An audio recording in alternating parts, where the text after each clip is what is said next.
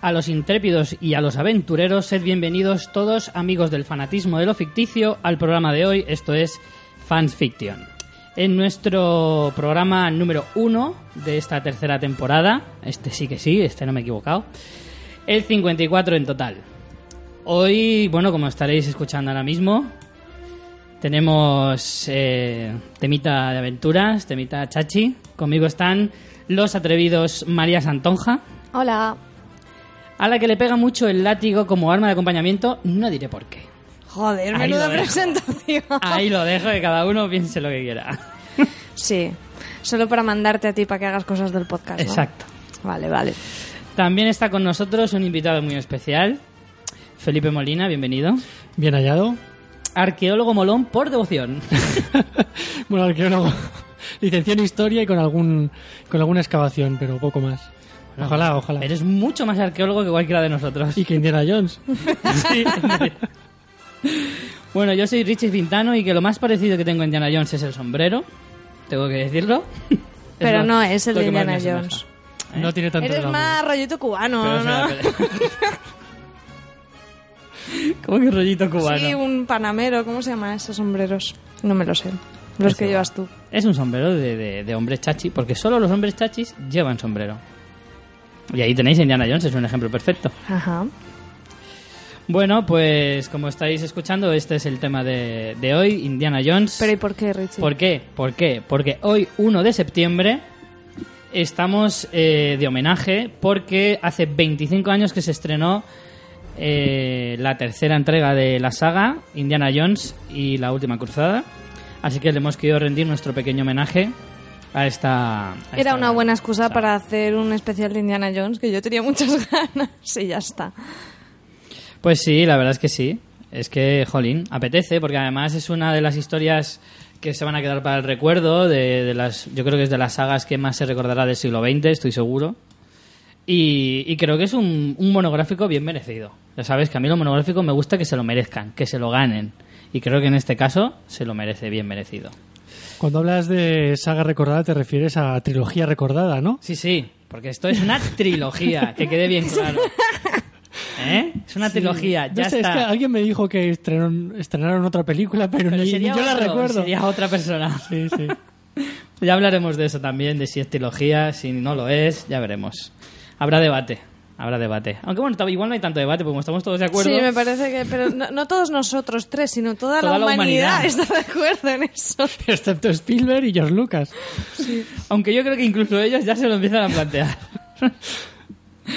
en fin, bueno, hoy, como hace poco nos hicimos una maratón, la cual yo agradezco porque la verdad es que hacía mucho tiempo que no me veía las tres pelis y nos ha venido muy bien. Y María se ha cascado todos los extras. No, todos no. Los, ¿cómo Casi se- todos. lo- los making of. Luego había más extras, pero no, eso ya no me ha dado tiempo. Así que hoy te voy a dejar a ti la voz cantante, ya que está El látigo. mucho más puesta. El látigo te lo voy a ceder. Aquí molaría un sonido de látigo ahí. Te ha salido muy bien, no hace falta ¿verdad? meterlo. Así que bueno, hoy te voy a dejar un poquito la voz cantante a ti. Así que, cuando quieras. Pero, Así, directamente. pero primero los la Facebooks y las cosas, ¿o no? No, esta temporada he decidido que ya. Que ya no- nos conocen. Pues no, Sois- pues- Venga, solo nombramos el, el blog y ya está. Y ahí lo tienen todo. Pues que podéis visitarnos en fansfiction.es. Así, rápido eso y conciso. Es lo que me ha dicho, es lo que me ha dicho. ¿no? Bueno, venga, visitarnos, visitarnos, que además tenemos blog nuevo, recién estrenado, que hemos cambiado toda la interfaz y, y está muy chulo. Así que hacernos visitas, comentarnos cosas en Facebook, en Twitter y en lo que queráis. Pues Y- nada, si quieres cuento un poquito cómo hemos estructurado el programa y luego ya vamos a la ficha. Adelante. Eh, vamos a hablar, como hemos dicho, de la trilogía. Nuestro tema central es la trilogía, ya está. Como en todas estas sagas y con el, eh, el, el genio de esta pareja, Lucas y Spielberg, para el merchandising, hay una gran cantidad de universo expandido de, de Indiana Jones, con series, juegos de rol incluso, cómics, novelas. Nos vamos a centrar en la trilogía original. También vamos a empezar hablando, antes de abordar las tres películas, un poquito del personaje, de, bueno, pues conocer un poco el personaje de Indiana Jones y sus orígenes, sus referentes. Así que si quieres, Richie, con, empezar con la ficha, aunque yo creo que es un personaje de sobra conocido. Es de sobra conocido, pero bueno, igual hay algunos detalles que la gente no conoce. Vamos, yo estoy seguro porque de hecho aquí hay varios que yo no sabía. Como, por ejemplo, bueno, el nombre sí que me lo sabía, eso sí. El nombre real es eh, Henry Jones Jr., eso lo sabemos de, alguna película, sobre todo la tercera, que es donde más veces se lo repiten. Eh, y se lo cambió por Indiana, se lo cambió él mismo.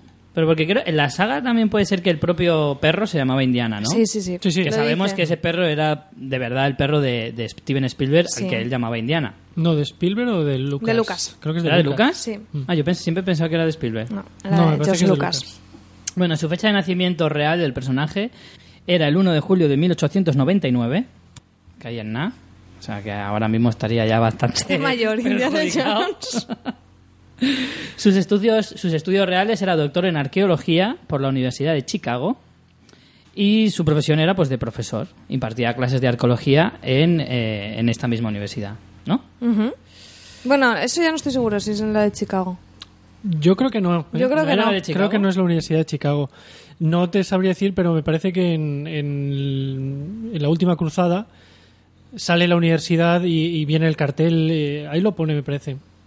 Yo juraría que no. sí ¿eh? que sí, la verdad es que ahora sí me hace dudar.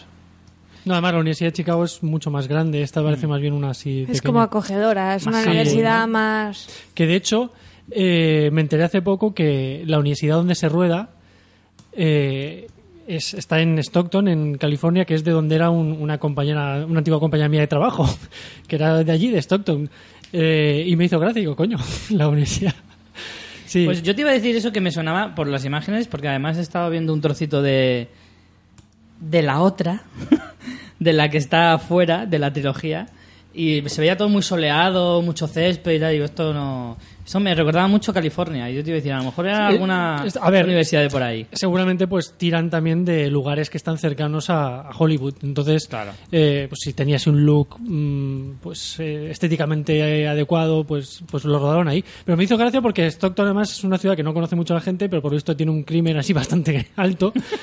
Y, Qué bonito, ¿de Sí, qué sí, sitio sí. se van tu- tus amigos? y me, me hizo gracia, digo, anda, si, si mi compañera Jennifer era de allí.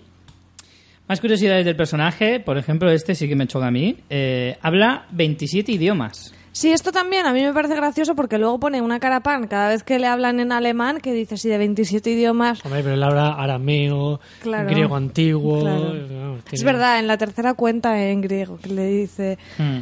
que le dice en griego cl- clásico o no sé cómo Sí. es. Eh, también aquí más curiosidades, por ejemplo, que participó en la Revolución Mexicana con Pancho Villa. Mira tú.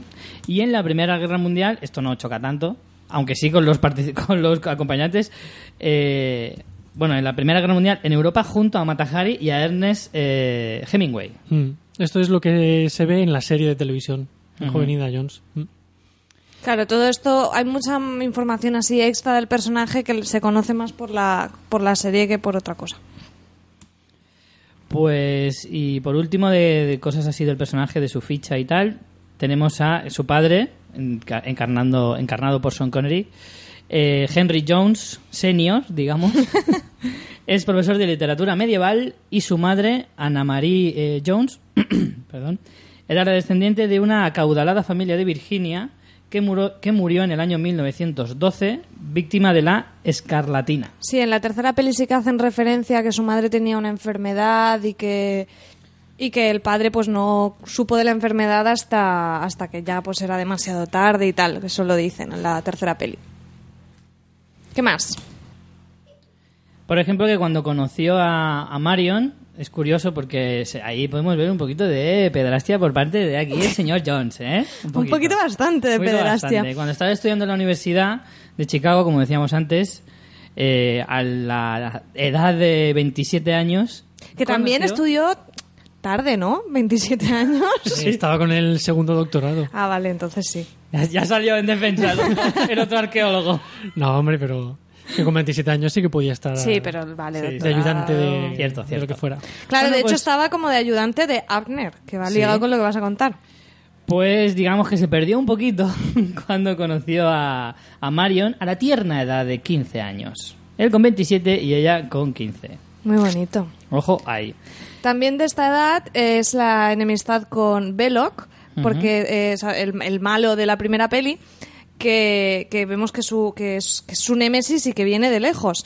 Porque eh, esto se ve que se cuenta en el- también en el universo expandido, eh, en un trabajo de, de... ¿De qué era el trabajo, Felipe? Era de... Has dicho antes de estatigrafía. Que no sé exactamente qué es. Sí, a ver. momento eso te hemos traído. momento De los friki. estratos de la Tierra o algo así. Sí, exacto. La estratigrafía consiste en ir bajando niveles capa a capa según los diferentes estratos.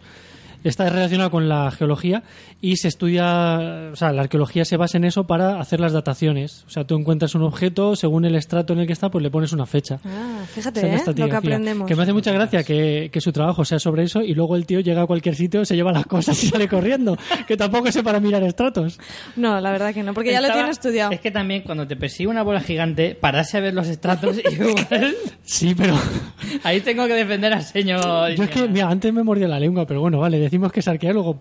Los arqueólogos o los estudiantes de, de historia decimos que es es- eh, expoliador, más bien, porque lo Hombre, que pero hace es era robar, vamos. arqueólogo en esta época, años 30, no era la arqueología de ahora. Bueno. el caso es que en un trabajo de esta- Estratigrafía. estratigrafía, el Belloc se lo choriza a Indiana Jones y gana un premio que le hubiera eh, correspondido a Indiana Jones por copiarle. Así que... Es que era está- malo hasta en la Es universidad. que era ¿eh? malo ya de siempre. Sí, sí. Eso y le robaba todo de, de- de siempre. ¿Qué más cosas, Richie? Más cositas, su descendencia. Ya conocemos a uno de sus hijos, En la innombrable en la película. innombrable, en la Voldemort de las, de las pelis de Indiana Jones, que era Matt Williams, eh, y, pero tuvo una segunda hija de una relación con Deirdre Campbell Jones, eh, que moriría años después, esta mujer. La, la hija que tuvo, no se sabe el nombre exactamente, pero sí se sabe que le dio dos nietos a- al señorito Indiana Jones, llamados Spike y Lucy. Eh, fíjate, ya era abuelo y todo. Pero claro, ahora yo digo una cosa, con la última película, todo eso qué va a pasar con ello. Es que tengo el tema muy reciente con Star Wars, que se han cargado de un plumazo todo el universo expandido y ya me duele un poquito estas cosas, ¿eh? que se haya creado un, un personaje que luego pues con la cuarta película de Indiana Jones no sabemos si eso tiene continuidad. Realmente el guion de la cuarta película estaba y estaba previsto que se hiciera justo después, o no a lo mejor al año, pero poco tiempo después de, de En Busca del Arca Perdida, eh, perdón, de La Última, La Última Cruzada. Lo que pasa es que no se pusieron de acuerdo en el guion y después de la primera peli, Spielberg, Lucas y Harrison Ford llegaron a, a un acuerdo que las películas siempre tendrían que estar como aprobadas por los tres. También por, por, por porque si no era inviable, porque el peso de Spielberg en dirección y sin Harrison Ford, dime tú que Indiana Jones vas a hacer. Entonces estaba el guion de la calavera de cristal, pero no les convencía y se quedó ahí aparcado el proyecto. Y luego, no sé qué iluminación o qué extracto de cuenta bancaria vieron que decidieron hacerlo allá por. Sí, porque dices, si no os convencía en aquel momento, ¿por qué cojones ¿Qué- por después qué de- de, tantos Claro. años? Y además es una mierda, continúa siendo. Así Que- que bueno. Que, que- que a lo mejor, si la primera vez no te convenció, se ve que al leerlo la segunda vez, años después, igual es que se saltaron varias páginas sin querer. Pues imagínate cómo era. Claro. Imagínate cómo era antes. Yo tengo que decir que hay alguna escena que no está mal, ¿eh? Recuerda a la Indiana Jones de, de siempre. Pero claro, es que se mete en un berenjenal del que Yo sabes qué es pasa, difícil Tengo- salir. yo me quedé con la sensación de que las películas de Indiana Jones, para la década en las que se hicieron, la década de los 80, es una cosa. Hacer una película de los 80 ahora es otra bien distinta. El problema es que es casi, casi... O sea, tú la ves ahora y es una película de los 80, hablando de la cuarta. Y entonces, claro, en un cine como el de ahora, una peli de los 80 no encaja. Yo creo que ese tipo de cosas le, le juega una mala pasada. Entiendo que tú quieras hacer referencia homenajes y que quieras seguir un poco la línea de las, de las originales. Pero tienes que adaptarte un poquito Yo al creo que- cine que te, que de, de la década en la que estás. Yo creo que la historia era floja ya de por sí. Aparte más de que, claro, la más- historia más, que lo que estás contando. de una manera que no es ni medio normal. Sí, porque, bueno, ya si queréis cerrando un poco el tema de la calavera de cristal, o al menos hasta el final, si queremos, luego lo podemos retomar. Eh, yo creo que la gran baza que tienen las pelis de Indiana Jones es que tienen siempre la búsqueda de ese objeto que tiene parte de maravilloso y de mágico, pero que al final es un, es un MacGuffin porque te da igual. Al final te da igual el arca, te da igual el grial y te da igual las piedras Shiva Wanchins. O sea, te da igual. En cambio, la última la parte fantástica cobra un peso, pero exagerado, y es que te, se te va del género. Es que, de hecho, Sí. el problema hasta que os digo de, de que no se ponían de acuerdo con el guion era, eh, creo que era en parte por eso. Porque era en plan, a ver, es que aquí ya estamos cruzando el género de la ciencia ficción. O no sé si fue, no miento, ese problema lo tuvieron con, con el arca. Porque querían hacer más parafernalias con el arca, que hiciera más cosas, y entonces eh, creo que fue Lucas que le dijo a Spielberg, "Mm, frena, pon el, ca- pon el freno porque entonces se nos está yendo ya de aventuras a ciencia ficción y, Mm. y lo que queremos es el espíritu de aventuras. Y eso en la última, la del reino de la calavera de cristal, es que se les va la pera totalmente y entonces ya te cargas el género cuando encima es que Indiana Jones es un referente del género. Si- o sea, si tú hablas de una película de los últimos 50 años de aventuras, es Indiana Jones, no hay otro. Pues tío, que te cargues que- el género es que es absurdo. Es, es que es echarte piedras a tu propio tejado, como hicieron. Lo que no me puedo creer es que no hubiera otra opción. Que solo, solo se barajara esta, esta historia para, para el guion. Eso es lo que a mí me choca. Yo lo que, lo que la sensación que a mí me da es que eh, primero ellos no son fans de sus propias historias. Eso le pasa a George Lucas con Star Wars y es un debate que hemos tenido así los aficionados. Ellos no son fans, entonces al no ser fans muchas veces no saben exactamente qué es lo que el fan quiere. Y la calavera de cristal yo creo que como bien dice María eh, nos hubiera dado igual que fuera una calavera o fuera un zurullo de cristal.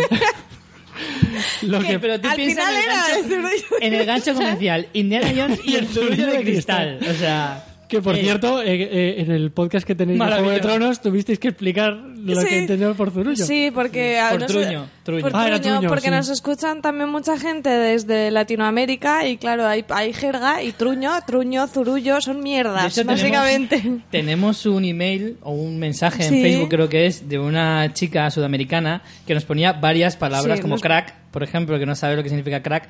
Crack se entiende como eh, una persona muy buena en algo. Mm. Ya un día lo tenemos que leer y le explicaremos todo lo que nos Claro, es preguntaba que- porque habían cuatro o cinco y era muy Al, divertido. Al decirlo me he acordado.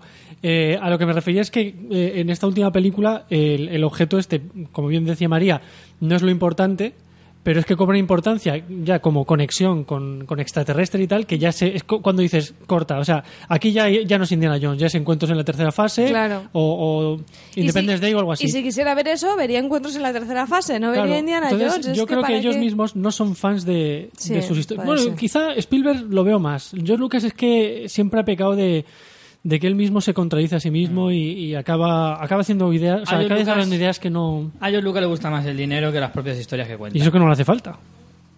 Ya. En fin, dejemos el debate para el final y centrémonos en lo que nos toca ahora. Y pasamos a referentes. Sí, un poco vamos a ver de, de dónde nace la historia de Indiana Jones. Y aunque quizá, bueno, sabemos que las películas son posteriores a Star Wars, pero realmente esta historia Lucas la tenía de mucho antes. Él quería recuperar un poco las series estas matinales de que se hacían eh, sobre todo en los años 30. Creo que una recuerdo que era Jungle Jim, que era muy rollo un Tarzán, Flash Gordon y el, rollo saga, ¿no? Entonces tenía la idea de hacer un aventurero arqueólogo, pero la, dejó de lado, se metió más eh, de lleno con Star Wars. Y justo al, prima, al final de la. De, de rodar, no sé si era la primera o la segunda de Star Wars. Mm, creo que era la segunda, no, no estoy seguro, por fechas me bailan. El caso, después de uno de los rodajes de Star Wars que estaba agotado el hombre, se fue a Hawái de vacaciones y allí se encontró con su amigo Spielberg, porque estos son como culo y mierda, son muy amigos. Vaya expresión. Luego me dices a mí. Me cago en la mar. pues como uña y carne. Hombre, ¿Te mucho parece? Pero bueno, como ya había introducido yo el tema de, Claro, de la mierda, ya- Felipe puede decir el truño de, de cristal y yo no puedo decir que George Lucas y Spielberg son culo y mierda. Es que, vamos a ver, doble rasero, Nunca Ricardo. había, nunca había escuchado esa expresión. No, no, sí me encanta. ¿En pero serio? ¿Nunca lo habías escuchado? Yo no había escuchado eso nunca. Yo pues. había escuchado, eh, van más pegados que culo y calzoncillo. pues me gusta eso también. Bueno, pues después de estas imágenes visuales de Spielberg y Lucas preciosas que os hemos otorgado, el caso, estaban allí en, en Hawái, coincidieron y estaban hablando, ay, tal, Spielberg, ¿tú qué vas a hacer ahora? Y Spielberg dijo que tenía ganas de hacer un James Bond, porque le molaba mucho el rollo de James Bond y que tenía muchas ganas. Y Lucas le dijo, ostras, pues yo tengo una cosa que es mejor que James Bond, porque tiene ese rollo, ese rollo serial, pero es un personaje que mola más aún que James Bond y es más carismático y es una peli de aventuras. Entonces le, le vendió la idea de Indiana Jones, pero le dijo, si, la, si lo haces, o sea, yo te, te cedo la, la idea, voy sobrado. Y lo que pasa es que tienen que ser tres pelis, porque tengo ideas para tres pelis. Y primero Spielberg pues no le convenció mucho, pero al final se, se acabó enamorando del personaje y, y quedaron así en hacer las tres películas. Así que... que Ojo, por yo no me lo creo lo de las tres películas, ¿eh? Que este- No, eh, no- no tenía las ideas. George Lucas es también muy dado No. a, a decir que tenía ya pensado todo desde el principio y es No, mentira, y ¿eh? eso- No Yo, lo cree nadie. lo que creo que él No, tenía nadie. idea era de hacer una trilogía en cuanto a eso, a, a que tenía Exacto, la concepción de serial y tal, pero que tenía la- los temas de, de Mm. las tres ni de coña. Además, por ejemplo, es que en- me, me parece además que, que luego sale, que dice eso, pero luego están diciendo, no, el tema del grial surgió no sé cuánto, y dice, bueno, entonces si no sabías que buscaban el grial... ¿Sabes en qué momento tenías la idea de esa película? Porque la idea de esa película es el grial, ¿sabes? No, no, es mentira. Pero bueno, supongo que sería que fuera eh, las tres pelis. Y después, en cuanto a personajes que inspiraron a, a la idea de Indiana Jones, pues tenemos un, un personaje histórico muy, muy gracioso que se llama Percy Westy. Fay Westy, no sé si igual tú lo, No lo me suena. conoces.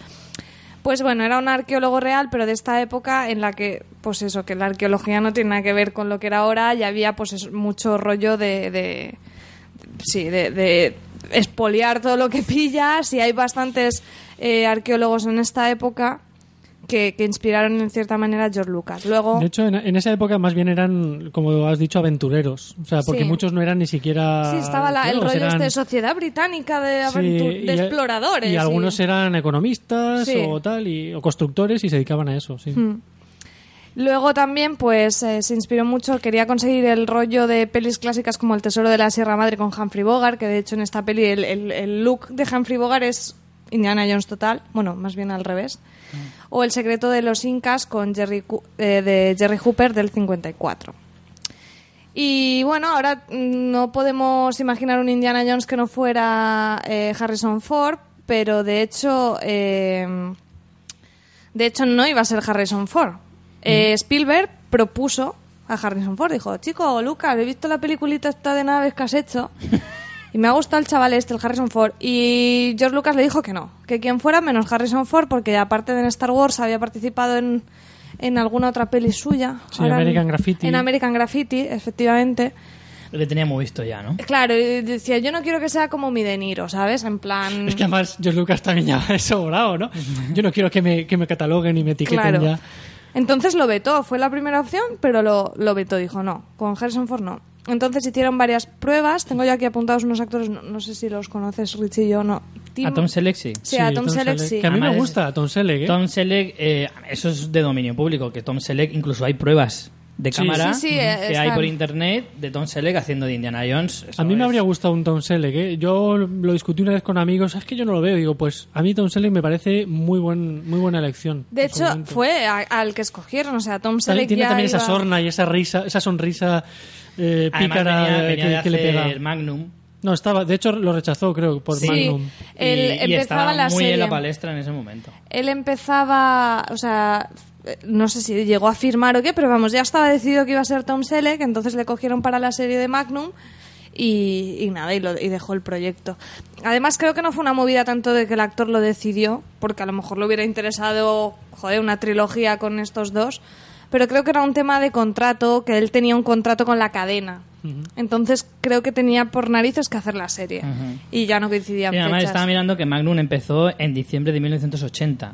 O sea que justo coincidió con, con sería con el rodaje, porque En busca del arca perdida se estrenó en el 81. Sí, Por lo tanto, sí, sí, sería, estarían en la acabaría de preproducción. firmar con, con la serie y, y no pudo y no pudo desvincularse de- del proyecto. Yo a quien sí que había oído también, una de esas que oyes en alguna noticia y tal, que a Jeff Bridges se le ofreció también Sí. el, Mm. el papel. Imagínate con Jeff Bridges. Yo es que a Jeff Bridges ya lo veo como el nota y me, cuesta, me cuesta desvincularlo así. No sé, Molaría quizá... ver ahí un nota haciendo de Jones Sí. en Eh, chanclas y con la camisa abierta. Tío, ese no es el arca que está... No te tenías que haber meado en mi arca. Oh, Sí, qué buena qué nota. Pues eh, Jeff Bridges en, ese, en esa época estaría también haciendo Tron. O sea, que era un actor que, que, Sí, sí. que era así un icono juvenil, yo creo que bastante fuerte. Y que luego momento. tampoco ha sido tan tan notorio. Hubiera cambiado muchísimo su carrera. A ver, es conocido, pero no está al nivel de Star System de Harrison Ford ni de No, lejos. no, no. no. Nunca Porque también estado, hay que tener en cuenta que aquí Harrison Ford tampoco era. A ver, sí, venía de Star Wars, pero Star Wars es una peli. Pues que es coral, que no tienes el protagonismo. No sé, no. No, no es el mismo Harrison Ford que ahora. O sea, era conocido, pero no era. Aparte que también Harrison Ford justo en los últimos lleva una buena temporada eh, ya casi casi cuesta abajo, ¿eh? Harrison Ford, digo. ¿Cuándo dices ahora? Ahora, ahora. Ah, no, no, no, ya sí. Y nada, Harrison Ford también, de hecho, era reticente a la idea de hacer tres pelis, pero. Harrison Ford estaba hasta las narices ya de George Lucas. De Ya. dejadme en paz. Sí. Mm, Yo Tron, es que este. Tron es del 82. Ah, es un pelín posterior. es un bueno, pelín pero, posterior. pero bueno, es la época. Pero vamos, te pilla la época, sí. Pues eso, que Harrison Ford tampoco querían hacer las tres, pero luego en- sale ahí en la entrevista en plan, pero cuando vimos el equipo que éramos, entonces supe Bueno, que ¿qué- tal. qué vas a decir? Que dices, Harrison Ford es ya, un ya, ya. sinvergüenza. Yo a este hombre Que lo siempre veo, está igual. No me gusta nada. Cuando lo veo en entrevistas, lo veo rancio, a más no poder, y yo digo, ¿Quién ¿cómo? dice? Harrison Ford. Harrison Ford. A mí es que nunca me ha caído bien. Es un rancio, ¿eh? Yo creo que es de estos, de estos actores que eh, el personaje se le coge mucho cariño, la gente aprecia mucho al actor, pero luego ese actor no es igual No de cálido de- sociable, de, no- claro, no es nada no es tan cálido como, como nosotros nos imaginamos. De hecho, eh, No es nada cálido, es bastante frío De hecho, hombre. tiene incluso fama de darle al alpiste que no veas, ¿sabes? que se mete unos lingotazos de whisky y- Bueno, pero eso a mí y dicen, dicen que el accidente no me sorprende. dice- bueno, ya, aparte, ¿no? Que en Hollywood no es algo nuevo, pero que el accidente que ha tenido ahora en el rodaje es porque iba más pedo que, Que Alfredo. que Alfredo. ¿Pero en qué rodaje dices? Ahora en Star Wars. Ah, vale, ahora en el rodaje. Sí, ha Hostia, tenido un aquí también ha tenido, por Es eso. verdad, digo. verdad que de hecho se ha parado el rodaje por culpa de... Bueno, creo que han rodado otras escenas. Han, han parado su parte. Bueno, les han trastocado los planes, digamos, Mm. de alguna manera. Pero sí, la verdad es que sí, sí que es verdad que se sabía que Indiana Jones no ha sido siempre la única opción. A lo mejor sí que fue la primera, como dices, en un primer momento, pero no era nunca, en ningún caso, la, la única opción y se barajaron varios nombres. ¿Qué más? Pues bueno, es un poco de todo el, el diseño del personaje. Y, y bueno, si queréis vamos ya un poco a la, a la en la busca del primera arca peli. perdida. Bueno, otro tema que sí es de la es que al final va un poco ligado, ¿no? La primera película con el personaje. Es curioso que el, el- había unos bocetos de hacía mucho tiempo, de ya de cuando tenía la idea eh, George Lucas, además se, se pueden encontrar por ahí, que es, es la imagen muy de, del Indiana Jones que conocemos, ¿no? Con su camisa, su cazadora vaquera, su sombrero y el látigo partieron de esos eh, diseños para, para hacer el, el di- el diseño de vestuario final. Que lo curioso es que eh, fue a cargo de Deborah Nadelman, que de nombre no la conoce ni su nadie, pero la tía es una- un referente porque es precisamente la que diseñó el vestuario del videoclip de Thriller de Michael Jackson, el famoso traje rojo que es un icono totalmente. También fue obra de, de esta, de esta mujer. O sea, que me, me, resultó muy curioso que dices, jolín, a veces como hay gente que, que es que es que es eso, es que genera iconos, verdaderos iconos, porque es que Indiana Jones eh, es un verdadero icono de, de en cuanto a su vestuario y luego no, ¿sabes? No se le reconoce la labor a esta gente. de hecho, creo, creo recordar que incluso eh, eh, la idea de ponerle un, un sombrero, ¿cómo se llama este tipo de sombrero? Fedora, creo que se llama. Ya me has fastidiado una pregunta del quiz. Sí, efectivamente. Me cago en 10.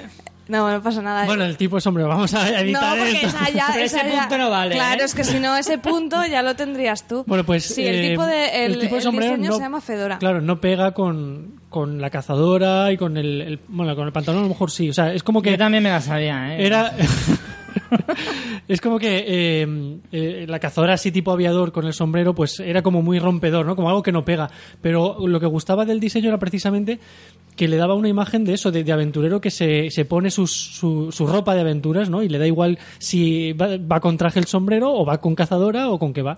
Además es que ya es también una, un- una imagen recurrente, eh, Indiana Jones preparando su maleta, ¿sabes? Que salen en todas las películas que dices, que llevas en la maleta si luego vas con la misma Vas la ropa misma todo el rato? marrano. No sé, qué, no sé qué vas metiendo en la que no maleta. lleva ni muda. Así que... que sí, eh, pues no, me, me ha gustado mucho ver eso, como, como hay nombres ahí que a lo mejor en su sector, seguro que todos los diseñadores de vestuario dicen, hombre, Débora Nadelman, Hombre, la debo. es una máquina. no La sabe debo. quién es. Claro, ¿Sabes- y luego que- los hombres y mujeres de a pie como nosotros, pues ni idea. Yo, yo soy de los que opina que los universos estos eh, quizá tienen más, o sea, deben mucho más a, a estos sí, diseñadores. a los trabajos de los equipos, Sí, totalmente. incluso yo me acuerdo que con el- cuando el episodio 1 había una imagen de George Lucas desechando diseños y digo, vamos a ver, yo soy el, el diseñador ese y me tiro por un balcón porque había una pared llena de como 40 y empezó, no, no, no, no, y se quedó con uno. O sea que la paciencia que tienen que tener Sí, y sí, luego, el peso de, de visual para mí recae en, en estos diseñadores. George Hombre. Lucas al fin y al cabo es un poco el director de orquesta, ¿no? Pero... Hombre, es complicado encontrar ese equilibrio porque sí, es verdad, es el director de orquesta, pero es el que al final marca la pauta. Pero, pero sí que te da una pena que no veas. Yo también recuerdo viendo making ofs de, del Señor de los Anillos y, Mm. y lo mismo que dices, en plan, no, no, no, no. Y dices, pero si con todo eso, es pero buenísimo. son artistas. Y, y te da una cosa, pero sí, es así. Además que tiene razón María, y en, ese, en el fondo que se convierten en iconos en gran parte es gracias a ellos. hmm.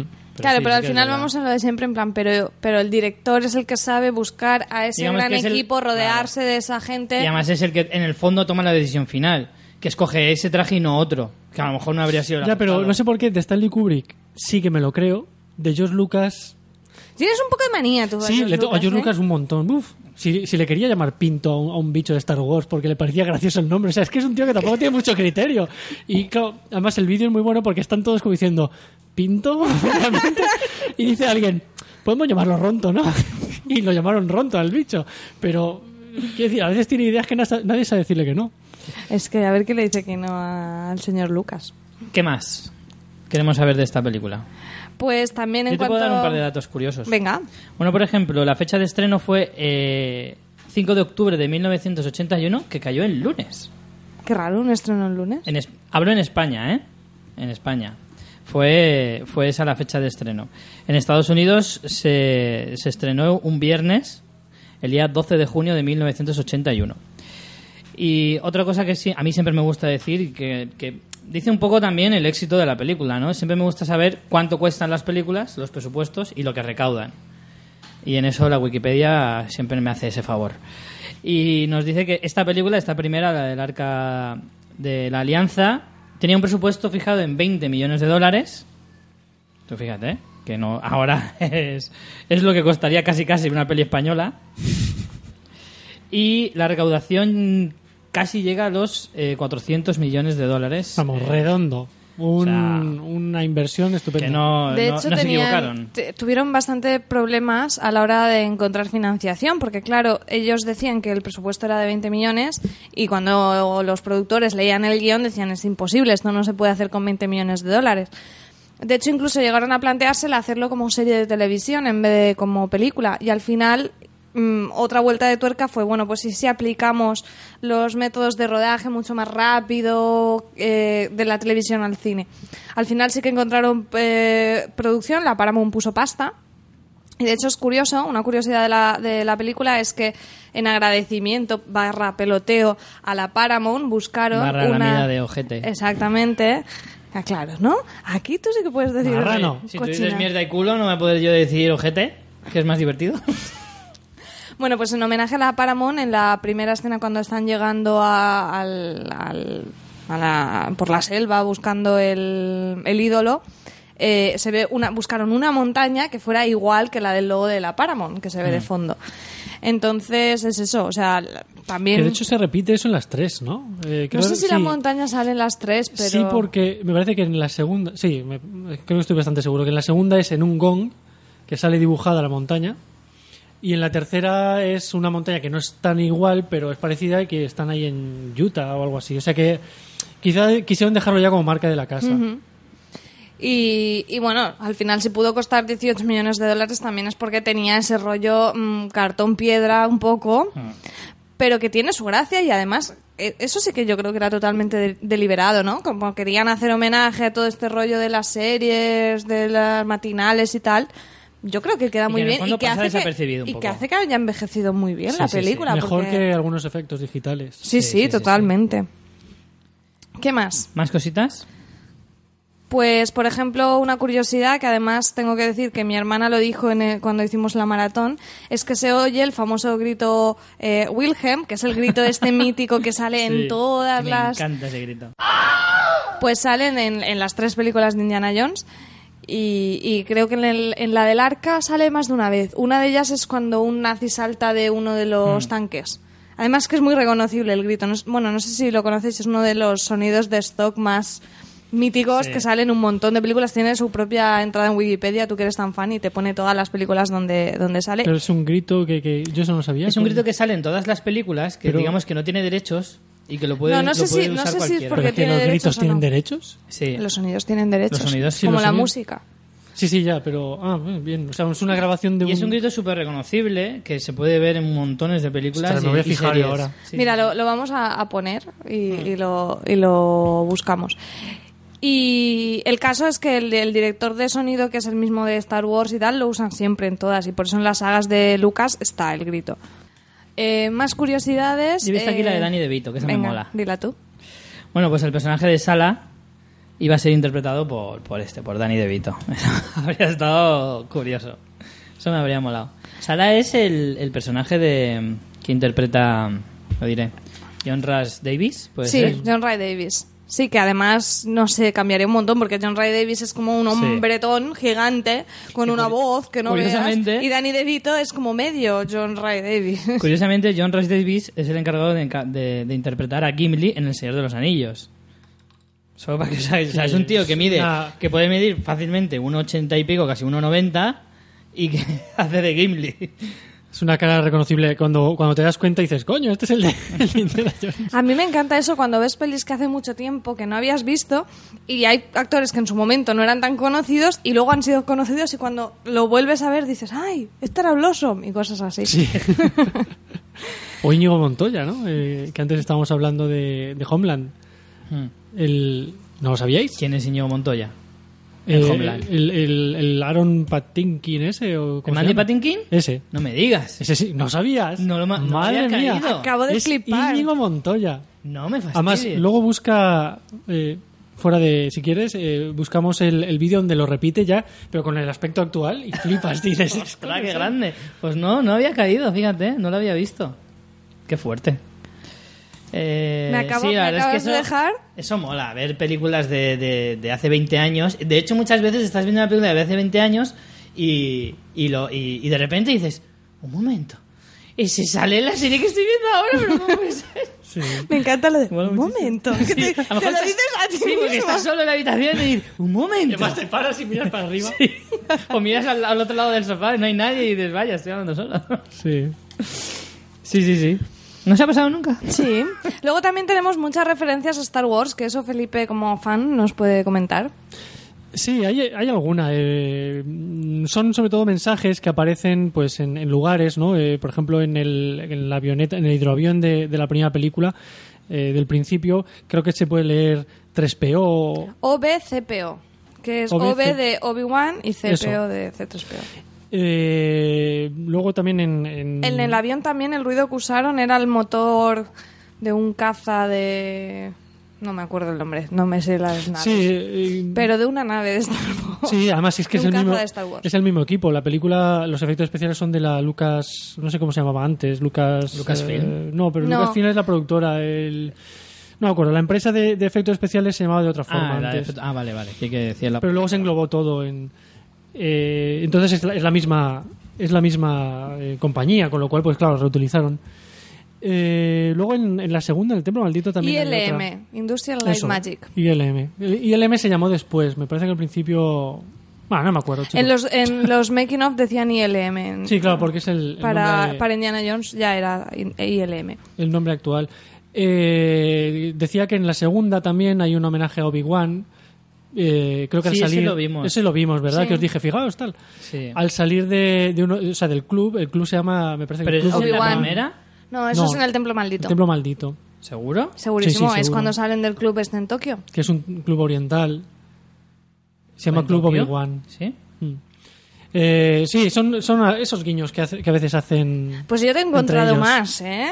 Eh, seguro que los hay. Bueno, uno sí que lo dijiste. Eh, en el Pozo de las Almas, precisamente en el Arca Perdida, hay un jeroglífico que se ve en eh, C3PO y R2D2. Ese es muy mítico. Sí, ese es muy conocido.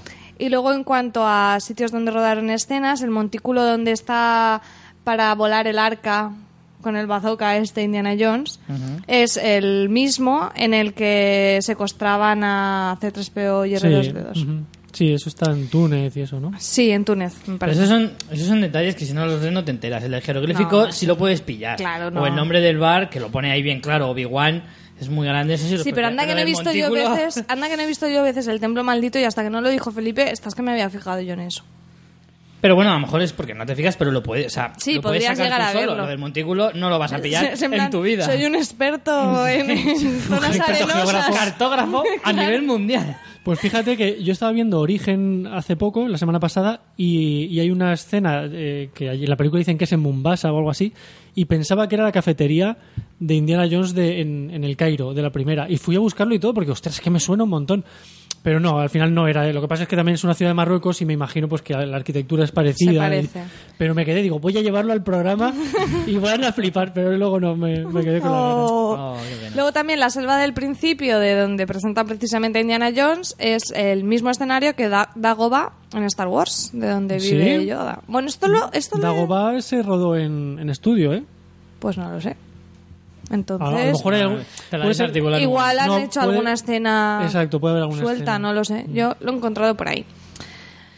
Y bueno, algunas, si queréis, vamos un poco a analizar algunas, bueno, analizar, analizar suena muy profundo, a comentar algunas de las escenas.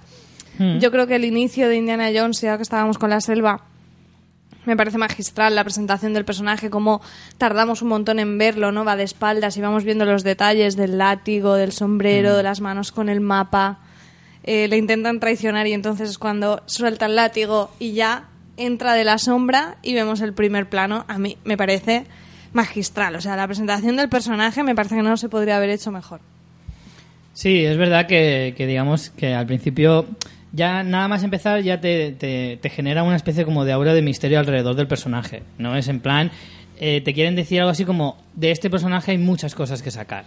Yo de esa escena le podría sacar esa conclusión en el sentido de, eh, el misterio no solo es la trama de la historia, sino también el desvelar cosas sobre el propio personaje. ¿no? que le envuelve un poquito ese suspense, en lo que es la personalidad, la forma de ser, de dónde viene. Y además hoy mismo estamos descubriendo un montón de cosas que las películas no te cuentan y que le, le- que, que- que suman un poquito de esto que estoy diciendo, ¿no? Del propio misterio que envuelve a, a Indiana Jones. Yo es que además creo que, que tanto Spielberg como Lucas son especialistas en, en, divertir, ¿sabes? En hacer un Sí. cine de diversión. De, Sí. Entonces, esos detalles de, de aguantar ahí antes de que veamos el personaje y que poco a poco la imagen vaya contando quién es, son especialistas. Luego O sea, Spielberg... se las saben todas. Sí, cuando se pone dramático es un coñazo. Sí, o sea, no sabe ser dramático. Y, y sin embargo, eh, divertido es, sabe, sabe, es, Hombre, es tampoco- especialista. Tampoco seamos injustos, que hay películas serias de Spielberg muy buenas. Sí, pero Schindler, ya. Sí, pero, pero en la, a mí en la lista de. Schindler las tres o cuatro bromas que hace en la película me parecen lamentables. Hay una, hay una broma que buscan a, a- a un personaje en la estación de tren y tal, que me parece que en Indiana Jones pega perfectamente, pero en la lista de Schindler no. Y para no mí, puede evitar, no lo puede evitar. claro, pero es que dices, chico, que esto es un drama, no me, no me cuentes tu vida. Y sin embargo, eso en, en Indiana Jones lo hace perfecto, porque es que todas esas bromas encajan a la perfección, es un maestro. Bueno, y si vamos a, a en plan, como la, la primera escena de presentación es un icono, la superbola que persigue Indiana Jones, Sí, que sí. vamos, no puede ser más mítico, adivina de quién fue idea. De Spielberg, que le encantan las trampas, los, de los Goonies, los todo así, mm, mecanismos, es que le, le va que ni, que ni anillo al dedo. Entonces, la, ¿sabéis de qué estaba hecha? La... Porque no era piedra, ¿vale? Hombre. No, hombre, ya me imaginaba yo. De corcho. Harry, soporte aquí que me va a tirar una piedra. Que por cierto, yo viendo la última, o sea, en la maratón que hicimos me di cuenta de que si se hubiera quedado quieto en el momento en que aparece, le hubiera pasado por encima y no le habría ni y no le pasa nada, sí. Sí, porque hay como una rampita que si se Claro. agacha pasa por Si se encima. agacha, le pasa por encima y solo tiene que ponerse de Bueno, hay rodillas. muchas de esas en realidad. Y- y, bueno. malos de estos que se matan solos y todo esto. Pues la, la bola estaba hecha de fibra de vidrio. La hicieron, no recuerdo el diámetro, pero hicieron una como la mitad y dijeron, hostia, qué guapo queda, vamos a hacerla el doble de grande. Además me lo voy a, me voy a ahí. Y esto sería genial si, si mide el doble. y Harrison mirando, oye, que yo creo que ya está bien. Tampoco hay que pasarse. Que el que va adelante soy yo. Yo creo que cuando pasa de ser más grande que un edificio de cuatro plantas, yo ahí pararía, ¿sabes? Después también en la escena inicial tenemos un, un momento, ese es Alfred Molina. Sí. Ya ves. Pero es que Alfred Molina fue joven. Ah, bueno, ahí sí, pero, pero está desmejorado siempre, ¿no? En realidad este Es el, el eterno secundario, ¿no? Sí. Maligno. Pues, además, es que no es que fuera una de sus primeras películas, es que fue su primera, eh, su primera participación en el cine. Él había hecho teatro, pero era la primera vez que, que hacía cine. Y el primer día que le toca ir a grabar, esto es verídico, es la escena de las arañas, de las tarántulas en Ah, la sí, espalda. lo he visto. Sí, exacto. Eso lo vi en El primer día, o sea, tu primera experiencia en el ¿pero dónde me habéis metido? que yo estaba muy tranquilo. Entonces llevaron a un experto en tarántulas, porque esto me encanta, cuando ves los documentales es muy gracioso porque tienen al experto en tarántulas, el experto en látigo, el Serpientes. experto en serpientes, el experto en ratas, unas cosas que dices, por favor, ¿de dónde- ¿quién se especializa en esas cosas? Cuando hay industria en Hollywood, yo, yo me voy a hacer especialista en caracoles por si un día hace falta. quién sabe. Que a lo mejor un día necesitan una Para película. Indiana Jones 5. no, pero algunos son de otros sitios, el experto en no sé qué era de Europa. Y, "Pe- ¿Esta gente de qué Me voy a hacer vive? experto en bicho bola. ¿Oye? Puede ser en un momento dado. Para luego hacer muchas bolas, muchas bolas. y que yo, yo A que luego me llegue Spielberg y me diga, este bicho moraría que fuera ocho veces más grande. ¿Sabes? Bueno, el caso es que llamaron al experto en tarántulas, le llenaron al pobre hombre todo lleno de tarántulas la espalda. Buah, esa escena da mucho repeluche. Sí, ¿eh? pues, y estaban quieticas las tarántulas. Y el Spielberg en plan, pero vamos a ver, si hemos puesto las tarántulas de verdad, no de falsete, porque están quietas y parecen de mentira. Y el experto en pero- tarántulas, Venga, venga, venga. el experto en tarántulas dijo, no, es que son todas macho. Entonces, Ah. para que empiecen a moverse y tal, hay que poner una hembra. Y Spielberg, "Ah, pon una Y hembra. Alfred Molina diciendo, pero si están bien así, déjala. Y Spielberg una no, pon cinco. Total, que pusieron una hembra y empezó allí la marabunta, ¿sabes? Empezaron a pegarse, de hecho se, se mataron como dos o tres, pegándose, y claro, si ves la... Y, y- y- Una batalla de arañas en la espalda No mola tiene que nada. ser curioso. Alfred Molina tenía que estar en Alfred, corten, corten. ¿por qué no podemos llevarnos todos bien? pues sí, entonces fue poner la, la, la, eh, la hembra y enseguida a rodar, a rodar. Tú, Alfred, pon cara de miedo. Antes de que le otro, muerdan. No, no, si ya me sale sola Y yo ya me he pobre". cagado encima. Muy bien, Alfred, eres un actor del método. Así que es muy curioso el pobre hombre, no sé cómo siguió en cine después de esa primera experiencia. Eh, luego Bueno, tenemos al- alguna- al, malo, al Belloc. ¿Qué, te- Sí. qué- qué os parece este mal? Los malos de Indiana Jones tengo que decir que no son especialmente míticos, ninguno, a mí el del templo maldito me mola más. Creo que es más carismático. Es diferente.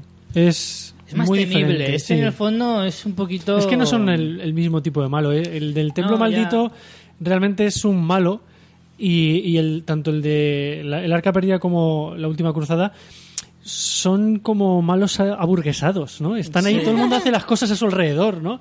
Eh, quiero decir, ellos realmente Son no hacen que maldad. mandan mucho. Exacto, sí, es algo así, ¿sabes? No sé. Sí. Es como el típico malo con mucho esbirro que en el fondo no hace nada. Exacto. Él. Todo se lo hacen los esbirros. Él lo único que hace es mandar, pero poco más.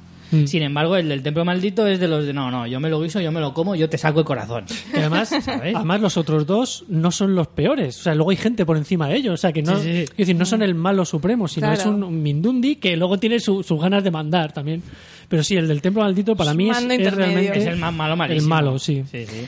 Pero bueno, ve- que yo creo que es el que, ya como digo, creo que es el que más carisma tiene y el que tiene la personalidad un poco más fuerte. Mm. También es porque, digamos, eso es, es más oscuro, ¿no? Es más, más malo. De hecho, yo creo que eh, Belloc incluso mm, si no has visto mucho las películas, no te, no te acuerdas de su cara, ¿sabes? No. Eh, si le dices a la persona, a alguien, ¿quién es el malo de, de, de, el, el- el arca perdida? Se acuerdan antes a lo mejor del nazi de la cazadora, Sí, ¿no? Que, ser, de. Bueno, Pero es que el cazadora nazi de la, cazadora es un no, no es ni secundario, o sea, es un tío que aparece... tampoco Pero parece- la Lo imagen que pasa es que tiene un par de escenas muy buenas, por ejemplo la de la percha, ¿os ¿recordáis la Eso escena es de la percha? Sí, Esa buena. escena además es muy Ese mítica puro. porque la intentaron hacer ya para una película y no quedó bien. Para una peli, no recuerdo de quién, creo que era una de Charlton Heston o así, de un submarino, no, no recuerdo bien. El caso es que era muy chunga esa escena porque es difícil a nivel de interpretación medir justo los tiempos para que para que que, no se sepa que es una claro, para que para que primero digas, ay, lo que va a hacer, pero mm, luego haga gracia, no, sabes, medir el tiempo ese es, es muy complicado y este tío lo clava. Y lo curioso es que este hombre era actor, pero había fracasado totalmente, no no había hecho nada. Y hacía unos meses que se había dejado la interpretación y se había metido a a manager de actores. Y entonces le ofrecieron el papel del arca perdida. ¿Es alemán? ¿Lo sabes si es alemán o- Sí, creo que sí que es alemán. Y, y nada, y luego ya, pues no sé si luego continuó haciéndolo, pero realmente es, ¿ves? Aunque sea un papel muy pequeñito, es mucho más memorable. Mm. Y luego Y el es que- actor de Belloc, eh, que hacía de francés, y eh, es inglés el hombre, le dieron el papel y luego le dijeron, ah, perdona, eh, tú tendrás que hacer de francés, eh, ¿sabes hablar francés? Y lo- así en una reunión de un momento dice, ¿sabes poner acento? Y haría en plan, bueno, sí, sí que puedo, y ya está. y ya está. vale, o sea, sí y, que- y Spielberg dijo, sí, sí, vale, bien, muy bien. ¡A rodar!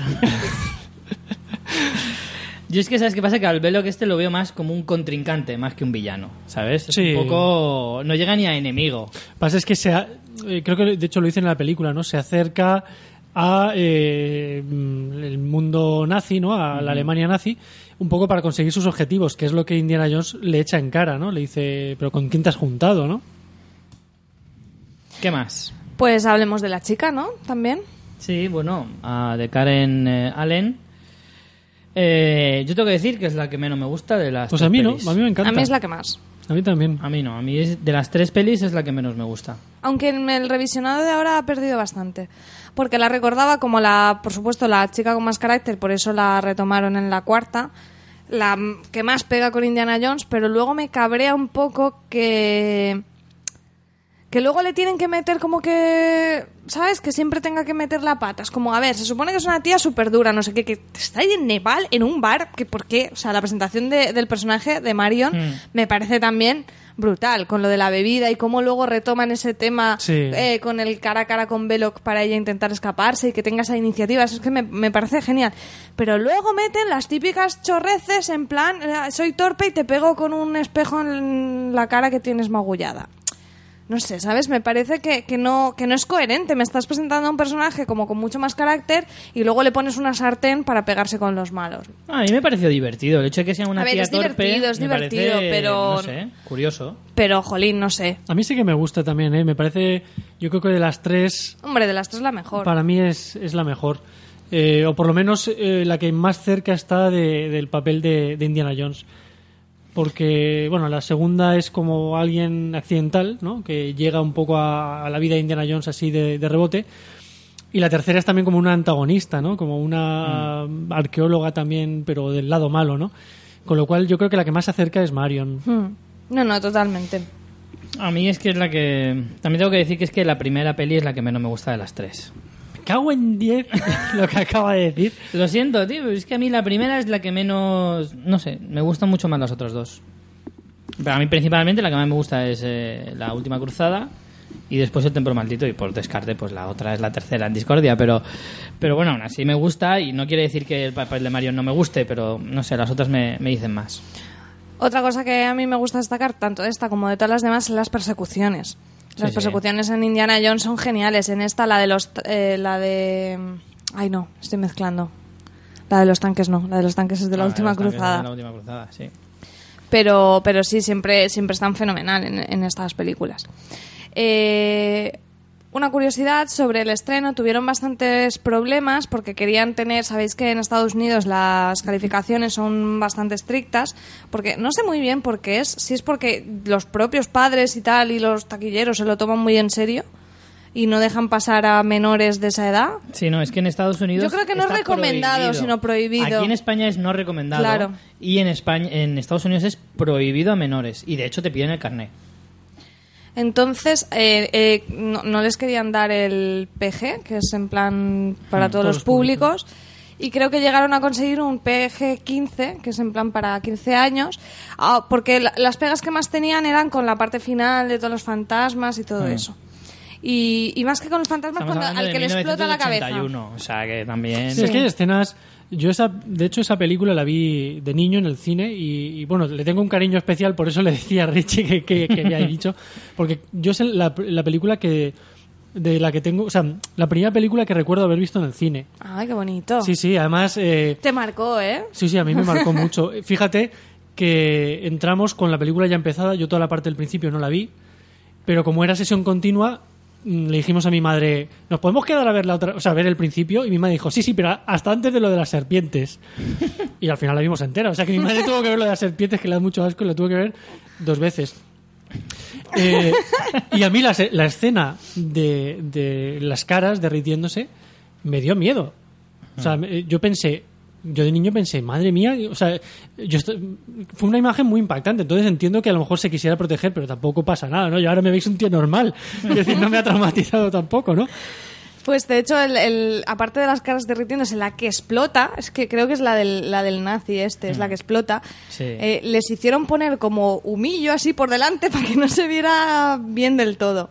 No, Ah, es la de Belloc la que explota, ¿Es porque es, el que tiene toda la parafernalia esta que se pa- que parece ahí un obispo. Ah, sí, sí. Tampoco está muy el- claro de qué va vestido. Se supone que está haciendo un rito judío, ¿no? O- Sí, pero- sí, que dice judío de, qué judíos del de sur. claro. No sé qué judíos. no que Creo que es la de Belloc la que, la que explota. No porque es el que está más delante de la, del arca. Ah, y otra de Star Wars que se me había olvidado. Esta no la he podido comprobar, pero se ve que en el mástil donde están ellos atados, arriba del todo hay un. No sé si es C3PO o R2D2. Creo que es R2D2. Eso ya me parece el mega friquismo. Mm, Yo tendría que ver la escena porque muchas de esas también ahora son bastante fakes, ¿no? Porque la gente suele hacer montajes. La del, la del jeroglífico sí que es segura porque esa la, la he visto y la de los cartelitos, tanto Sí, del los bar carteles y tal, sí. pues que lo hemos visto. Bueno, pues si quieres, Richie, por último, un poco los premios que ganó. Sí, te lo digo, lo tengo aquí. En los Oscars, eh, bueno, estuvo nominada a 1, 2, 3, 4, 5, 6, 7, 8 y 9, incluyendo Mejor Película. Y se llevó eh, a Mejor Dirección de Arte, Mejores Efectos Visuales, Mejor Edición de Sonido, Mejor Sonido, cuatro ya, y el quinto, un reconocimiento especial. ¿Eso qué es? Que esto no Lo habéis muy bien. hecho muy bien. Sería un premio, no sería un Oscar. Sí, bueno, también es que los Oscar a veces, o sea, a lo largo de la historia de los Oscar han ido cambiando los premios, eh, algunos se han puesto nuevos, otros se han retirado, y se ve que este es uno que se daba en ese momento. Un reconocimiento especial, a lo mejor, pues como, no te damos mejor película, pero... Por la taquilla que has hecho. Una palmadita en la espalda. sí, Venga, algo chaval. así. De hecho, creo que ese año ganó eh, Carros de Fuego, ¿puede ser? En el 81, pues... Que, luego tampoco, bueno, no sé, para mí es mucho más mítica Indiana Jones, pero bueno, ya eso es otro tema. El caso es que, bueno, en lo que es Oscar, que digamos son los más importantes, eso es lo que se llevó, que no está mal, ¿eh? Una peli de aventuras, cuatro Oscars, Se llevó los técnicos. sí. Los técnicos, pero estamos en lo de siempre. Si la comedia está infravalorada por la de aventuras, no le van a dar una de aventuras mejor. En lo que es diseño de producción estuvo nominada a varios a varios eh, premios, eh, por ejemplo los BAFTA también estuvo también se llevó un premio y, y incluso en el Globo de Oro estuvo nominado Steven Spielberg, pero pero no se lo llevó. Bueno, pues nos vamos un poco ya más para el este. Vámonos a la segunda entrega. Con- volando con el avión, por supuesto, y parando el en varias ciudades. Y con, y, con, El avión. y con los mapas. Eso me encantaba. Sí. Me encantaba. Si esto en vez de un podcast fuera un vídeo, tendríamos que haberlo editado así, yendo de una peli a otra con el mapita. Me encanta. Sí, la verdad es que lo de los mapas era una seña de identidad de la, de la saga que era que, que molaba bastante. Que esa- esas las transiciones. Luego es verdad que si te fijabas los mapas parecían dibujados por un niño de 5 años que se saltaba países. Por ejemplo, me hacía mucha gracia, me fijé en el- la última vez que lo vimos y es que el mapa del Mediterráneo, por ejemplo, Grecia no está. O sea, pasas de Italia directamente a Israel. Así, era muy Yo creo que, creo que he leído por ahí que incluso gente así muy, muy, muy friki de estos detallitos eh, ha criticado un poco que no son mapas de la época, ¿no? Porque hay, hay países que son más de reciente formación y aparecen ahí y, y cosas así. O sea, yo no me fijo ya en tanta cosa, es que porque yo- yo voy a una película a disfrutar, no a buscar Pero yo ahí. creo que no es un mapa- no es un mapa- No me parece Ya, ya. que hay fallos, sino me parece Exacto. curioso y No es un mapa político, yo creo. Yo, no- bueno, ahora no te sé decir, pero yo creo que es que no están las fronteras. No, no, no es solo las... Ah, dices en el mapa que apare- si aparecen las fronteras. No, yo creo que no. yo creo que aparecen no, ciudades. ciudades. Por eso que lo de los ciudades. países no sé por qué lo... A mí lo que me... No, pero yo lo de, de lo que os hablo es una cuestión de, de- de geografía, Sí. de, de... Joder, de... ¿Dónde está un mapa y es como si te comes España. O sea, es en plan... Dices, debajo de Francia no hay nada, hay mar. Y dices, ¿cómo es esto? Seguro que estarían diciendo, chico, nadie se va a dar cuenta. Dibújalo y total. O sea, los griegos no los quiere nadie. En una de las pelis hacen como escala en Portugal, porque yo me fijé. Sí. A ver si paraban en España, pero. En Lisboa. Bueno, pasamos a Indiana Jones y el Templo Maldito, año 1989.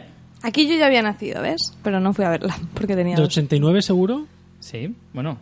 No, perdón, No, del eh, 89 la última es- cruzada es la del 89. Eso te iba a decir. Lo tenemos Ah, aquí- entonces es del 85, creo, Lo ¿eh? tenemos aquí mal puesto, sí. Es del 84. Es verdad, Sí, yo, yo 84. recordaba que la otra era del 89. Entonces no había Sí, nacido. sí, sí. Que lo habíamos apuntado aquí mal y me he confundido yo. 84. Gran año. Gran añada. Naciste tú.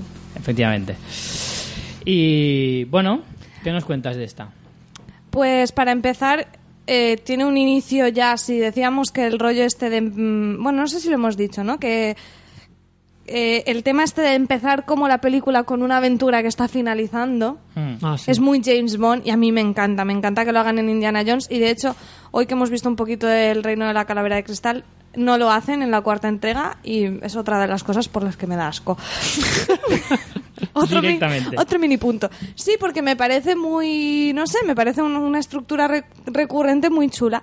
Y bueno, en esta más James Bond no puede ser, porque tenemos a Indiana Jones con un traje en Un plan, smoking con blanco. smoking blanco, que, que dices, es que es James Bond totalmente. A lo mejor, eh, de hecho, quizá introdujeron la, la- la estética esa y la escena precisamente porque Spielberg lo que quería era hacer un James Bond. Ellos son muy dados también a hacer ese tipo de, Sí, de guiños a, a sí mismos. posiblemente. y tiene un momento que es como musical, que eso sí que querían haber... O sea, Spielberg tenía muchas ganas de hacer un musical y dijo, pues por mis huevos, pues meto lo voy a aquí- meter donde sea. Sí, que además es graciosísima la escena porque empieza el tiroteo y están las bailarinas por ahí en plan, soy súper profesional, voy a continuar están bailando". gritando. El show debe continuar. Gritando, súper asustadas, pero al mismo tiempo siguen haciendo su baile. No, pero Pero yo creo que, que el número musical real es el de los créditos, del principio. O sea, al principio hay un número musical. Sí, sí, el- al principio hay un número musical como con sombras que están Eso, las sí. tal, pero luego aparte la escena esa también y es, muy gracioso, sí. es muy Es muy, gracioso. muy divertido. Eso sí que es de la marca Spielberg total, totalmente. ¿Qué más cosas? Bueno, pues tenemos aquí eh, los dos personajes de esta entrega. Tenemos a la chica. Bueno, primero tenemos a la chica, que es Willy. Es como una... Que es Kate Capshaw, Sí, Kate mujer Capshaw. de Steven Spielberg, por cierto. Sí, ahora hablaremos de eso. Y Kate Capshaw, que hace pues como de una americana que está allí, no se sabe muy bien Una qué, como, vedette, ¿no? Sí, como muy Sí. vedette, como que está medio liada con el japo mafioso, pero no sé, es un, Una especie de mujer florero. sí, un poco mujer florero. Un poco una Paris Hilton, sí, un poco de ese rollo. Pero trabajando. Y luego tenemos a Tapón, que es el famoso niño de los Goonies, Trampas, que hace ¿Trampas? pues que hace el mismo personaje que los Goonies. Y habla igual, claro. Que de hecho el, el, el niño este fue al, no fue al casting, fue a acompañar a su hermano, pero empezó ahí a marear, a dar por saco, a hablar con todos y dijeron, este chico tan espabilado, y lo cogieron. Eh, como decías, eh, el nombre no recuerdo, Capshaw. eh, Kate Capshaw. Kate Capshaw. Eh, posteriormente se casó con George Lucas, de hecho siguen George casados, eh, con, perdón, sí, con Steven Spielberg, de hecho tienen cinco hijos o así, siguen casados, y es divertidísimo, si tenéis la oportunidad, verlo, el cómo se hizo del Templo Maldito, porque no paras de ver tiracañas del Spielberg, ¿Ah, sí? pero mogollón en plan, ay, no sé qué, vamos a bailar, no sé ¿no? cuántos. Igual la próxima escena te tengo que sacar desnuda, pero sin cámaras, ¿eh? Y en mi habitación. Pero que es muy gracioso porque es que se nota un montón cómo le tira la caña. Ella es así un poquito más rancier, pero, pero es muy gracioso, tenéis que verlo. Es, es que se, Pues se le que a ve... Steven Spielberg tiene que ser... Es muy que gracioso, libre. tenéis que verlo. Es muy gracioso, muy divertido. Otro pensaría, el chalao este que está con sus, con sus látigos y tonterías. Barbas este, me cago en la mano. Y como curiosidad, eh, ella era estaba separada y tenía una hija.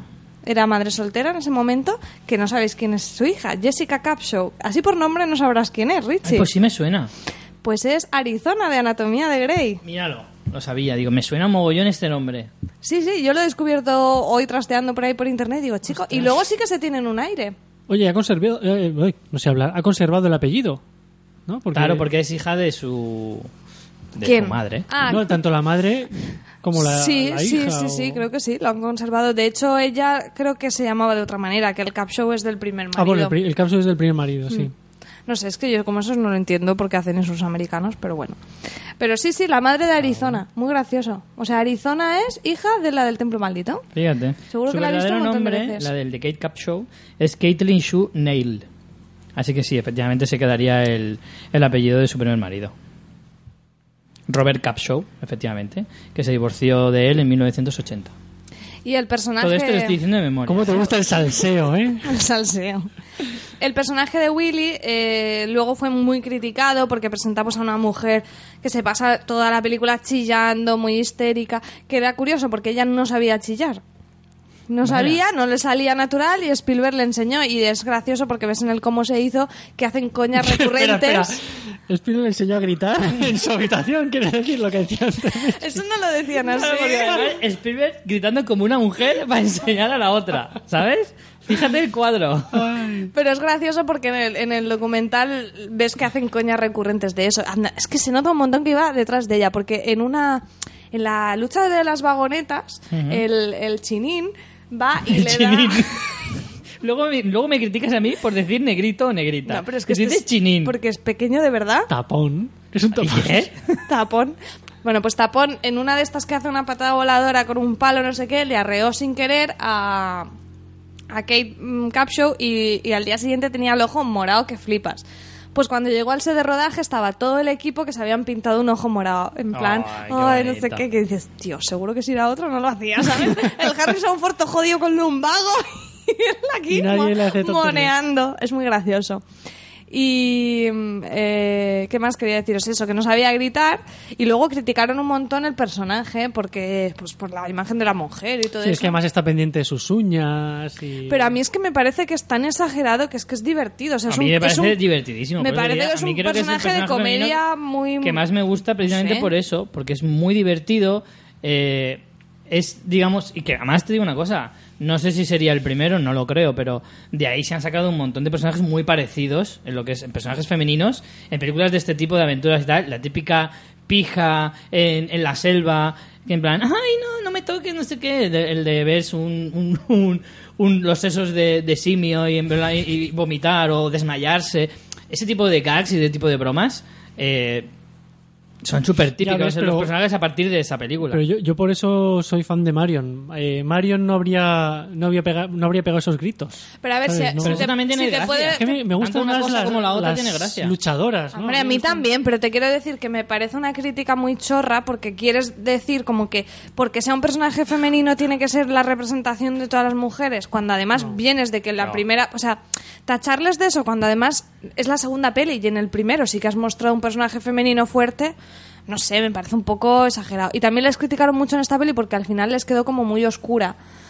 Y claro, ahora sí lo ves. Hombre, sí que, sí que es Niños verdad que es mucho esclavos más, y no sé qué. mucho más cañera que la primera, ¿eh? El caso es que George Lucas estaba separando. A ti que te gusta los salseos, Richie. Sí. Entonces lo quería así. Él dijo: Pues yo ahora estoy aquí con mis monstruos y Estoy con mis cosas. triste- pues ahora. tristérrimo, quiero Oh, triste Voy a arrancar todos. corazones como me lo han arrancado a mí. Sí, totalmente. Era, era una metáfora igual un poco sutil, pero... Luego, luego le libran las cadenas. ¿no? Claro. Me gusta, me gusta esta interpretación, Felipe.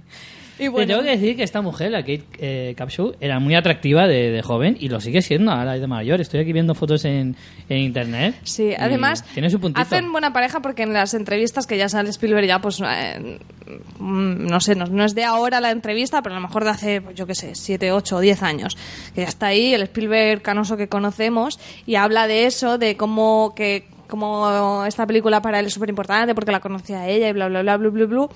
Y además, ves, así como decíamos que Harrison Ford es un sosainas, Spielberg es que tú le ves la entrevista y te quedas embobado porque un tiene, niño, disfruta tiene una de- carisma y un eso y está hablando de, de ella y es muy gracioso porque además empieza a hacer como coña diciendo en plan, bueno, es la chica de Indiana Jones, pero al final la chica me la llevé yo, tal. Y es como, es tan entrañable ese hombre, es que es, es genial. Pero Esa es la palabra. Es que en el fondo Spielberg, lo que es Spielberg, podemos criticarle muchas cosas, pero es un tío entrañable y eso Sí, no, eh, además se nota que disfruta con lo que hace y eso lo transmite. Pero, eh, a ver, Richie, tú que estás más puesto, Mm. creo que le saca dos cabezas, ¿no? A Spielberg. A ella. Mira a ver si hay alguna es foto. muy por aquí. probable, Me parece que las sí, que es imágenes que, estoy viendo, eh, como mínimo, en las imágenes sale a la misma altura Lo que pasa es que como no se ven los pies, no sé si llevará tacones. Puesto en perspectiva. pero sí, sí, incluso en alguna foto sí que se la ve más alta que, que él. A lo mejor Por no, poner- no por ponerse para la sacarle una cabeza, pero sí que un poquito. La imagen que quizá yo tengo. Luego, Bueno, mira, si quieres te lo busco por Wikipedia a ver qué mide cada uno. Y No, no hace falta. Seguimos. Eso es un poco enfermizo ya, Richie. Ah, voy a buscar. Bueno, pues por ejemplo, ella ella firmó el contrato. Ella iba quería hacer pelis extranjeras, cine independiente y dijo, bueno, pues así ganó Mira, notoriedad porque Y esas mierdas.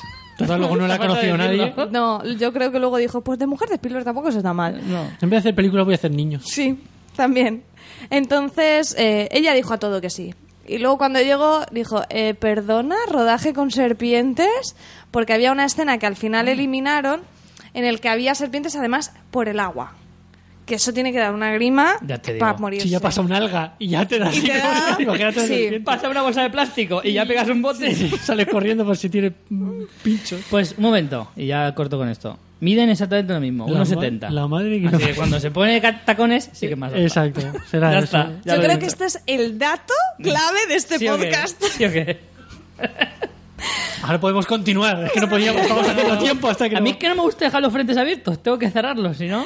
El caso es que, que no, o sea, como Spielberg pues la amaba, dijo, venga, va, pues no haces esta escena. Pero la de los bichos me lo haces. Y cuando fue a rodar la escena de los bichos mítica, eh, esta iba mega colocada. O sea, se tomó un tranquilizante y es muy gracioso porque ella lo explica en plan de que llegó allí y dice, Kate, vamos a hacer la escena de los bichos. Y ya, vale. Pero que te tenemos, tenemos, vamos a estar todo el día tirándote bichos encima. Bien. Estaba colocadísima para hacer la escena. No es para menos, ¿eh? De todas formas. Pues sí, la verdad, porque yo no, no sé si sería capaz. Y además que tú ves la escena y es un momentito, pero es que a lo mejor se tiran dos días de rodaje haciendo eso. Creo que hay algún plano que sí que, que sí que parece a lo mejor un maniquí, pero luego hay otros muchos que, que vamos, que Sí, es sí, ella. no. Y sobre todo cuando mete la mano ahí en el, en el hueco. asco. Vamos, esta Ahí es lo que la meto yo, fatal, yo ¿eh? digo, Yo ahí no Indiana Jones. yo digo, lo siento, Indiana, Ha ya sido un viviré yo por ti.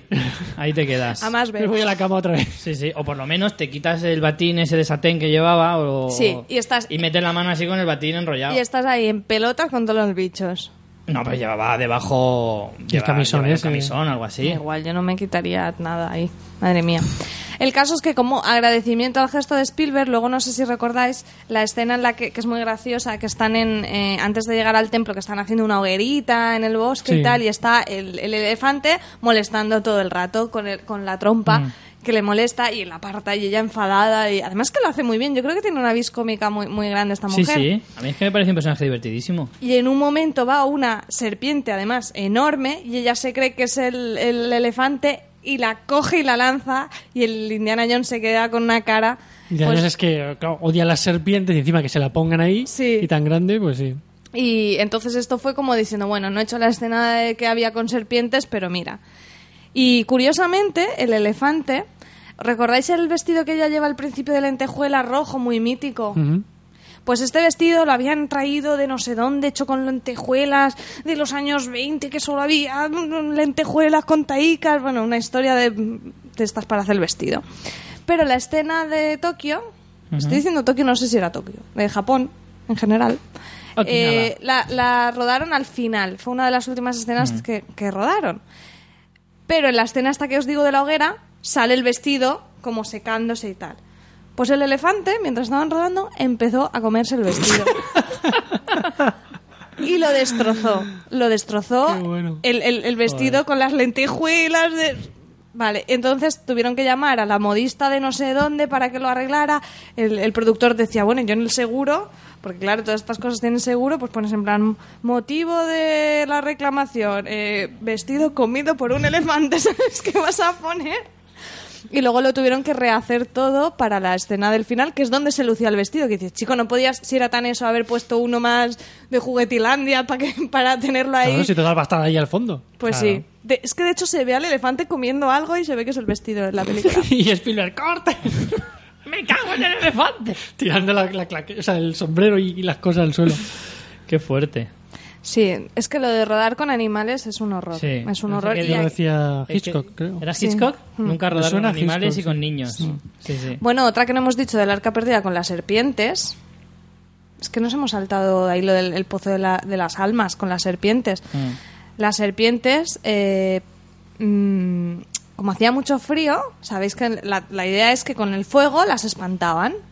Vale, pues las serpientes se acercaban al fuego porque tenían frío. Entonces era como, me cago en la leche. Y es muy gracioso porque ves en el documental a Spielberg cogiendo una serpiente y diciendo, mira, yo lo entiendo, os mola el fuego, pero es que en el guion pone que os da miedo, me estáis fastidiando la escena, no sé qué. Y es graciosísimo. Pero Spielberg, o sea, cogiendo una serpiente. Sí, sí, allí las serpientes no eran venenosas, menos las no, cobras. Mm. que con las cobras tuvieron una movida porque, claro, es- son mortales y es muy peligroso. Y la escena en que se levanta la cobra y está Indiana, eso era con un cristal, Sí, que de hecho se cristal, nota ¿no? el cristal. Sí, ahí, ahí- Un reflejo. Si te fijas, hay un Sí, sí, reflejo. sí, es verdad. Pues la primera vez que lo rodaron, en el, con el golpe así de que cayó Indiana eh, Harrison Ford, la cobra soltó todo el veneno así, ¡fas! En el cristal. Y la gente se cagó en plan, ostras, que esto no es moco de pavo. Y tenían una ambulancia allí permanentemente mientras rodaron y tenían antídoto que luego resultó que estaba caducado. Que menos mal que no había pasado nada. Vaya Sí. tela.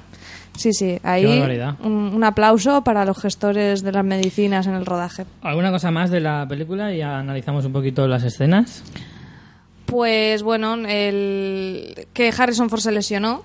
Tuvieron una- un problema muy Para gordo. variar, iría borracho otra vez. Se lesiona justo en la escena, ¿sabéis cuando están en el templo y va el, el, el samurái este raro? Sí. Que está, bueno, samurái no, es un... Un guayón. Sí, este, Sí, el, el guardia este más alto, ¿no? Sí, el, el que- el de la barba. el- que va camuflado, que hay como una... En la, están en la habitación, se van a Ah, en la dormir. escena de la habitación, vale, Ah, vale, sí. El que acaba colgado del techo. Que- claro, luego lo piensas y dices, sí que era chunguilla la peli. Pues con este hay un momento en que lo coge, lo tira por encima y él rueda por encima y cae de espaldas al suelo. Sí. Pues ahí se jodió la espalda, pero que se, que se tuvo que ir. O sea, se tuvo que ir a, Al hospital. al hospital.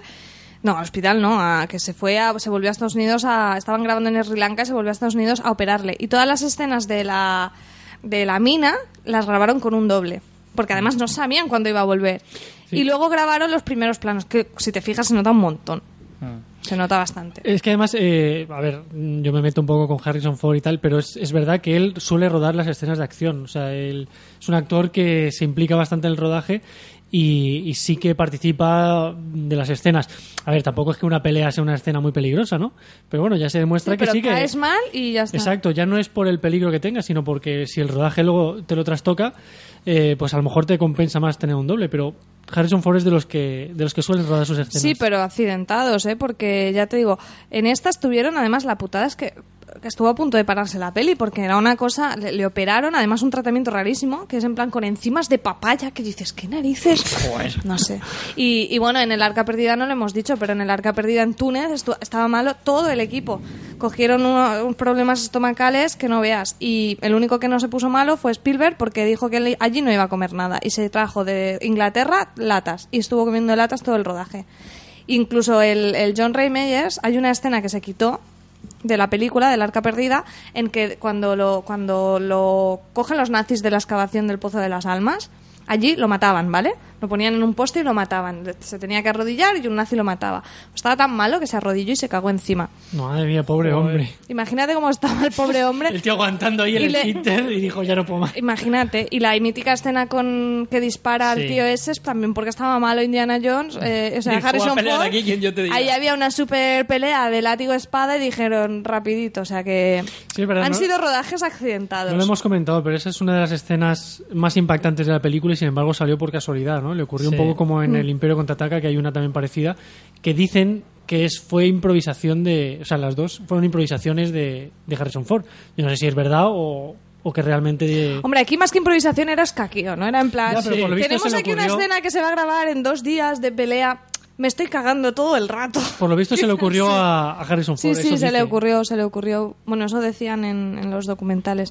Pero vamos, lo de que el otro se cagó, ya imagínate. En lo que son datos monetarios, el presupuesto era de 28 millones de dólares. Aquí subimos Templo un maldito. poquito el presupuesto y la recaudación fue de 300, un poquito más de 330 millones. Aquí sí que se les fue un poco el presupuesto en efectos especiales y cuando fueron a rodar lo de las vagonetas, Mm. dijeron, eh, mm, perdona, mm, esto no nos salen aquí los números. Total, que hicieron como una maqueta y lo grabaron con una cámara reflex. Y luego lo, lo pusieron como a cámara rápida. Y grabaron ya los planos más cortos con los actores. Bueno, eh, lo grababan en un circuito súper pequeñito y lo que iban haciendo para que no se notara que era todo el tiempo igual era ir cambiando la, la iluminación. Luego también... Pues le salió bien porque eso la verdad es que no sí, la verdad que está bastante bien esa escena. Luego también la escena mítica del puente. Tuvieron mucha suerte porque había como una empresa, no sé si era americana o inglesa, que estaban construyendo algo por allí, por la zona. Y entonces había un montón de ingenieros y les montaron el puente a propósito, un puente colgante real. Y claro, en ese momento no había efectos especiales. La escena que el puente se parte pusieron unos eh, bueno, pues para, para hacerlo, para que volara, y lo grabaron con cuatro cámaras porque lo volamos una vez y luego Claro. ya está.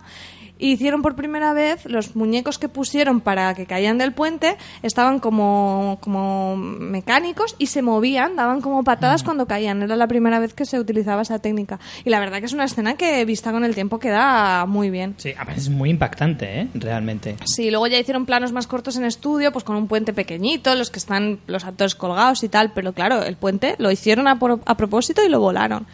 O sea que eso es bastante, bastante impresionante.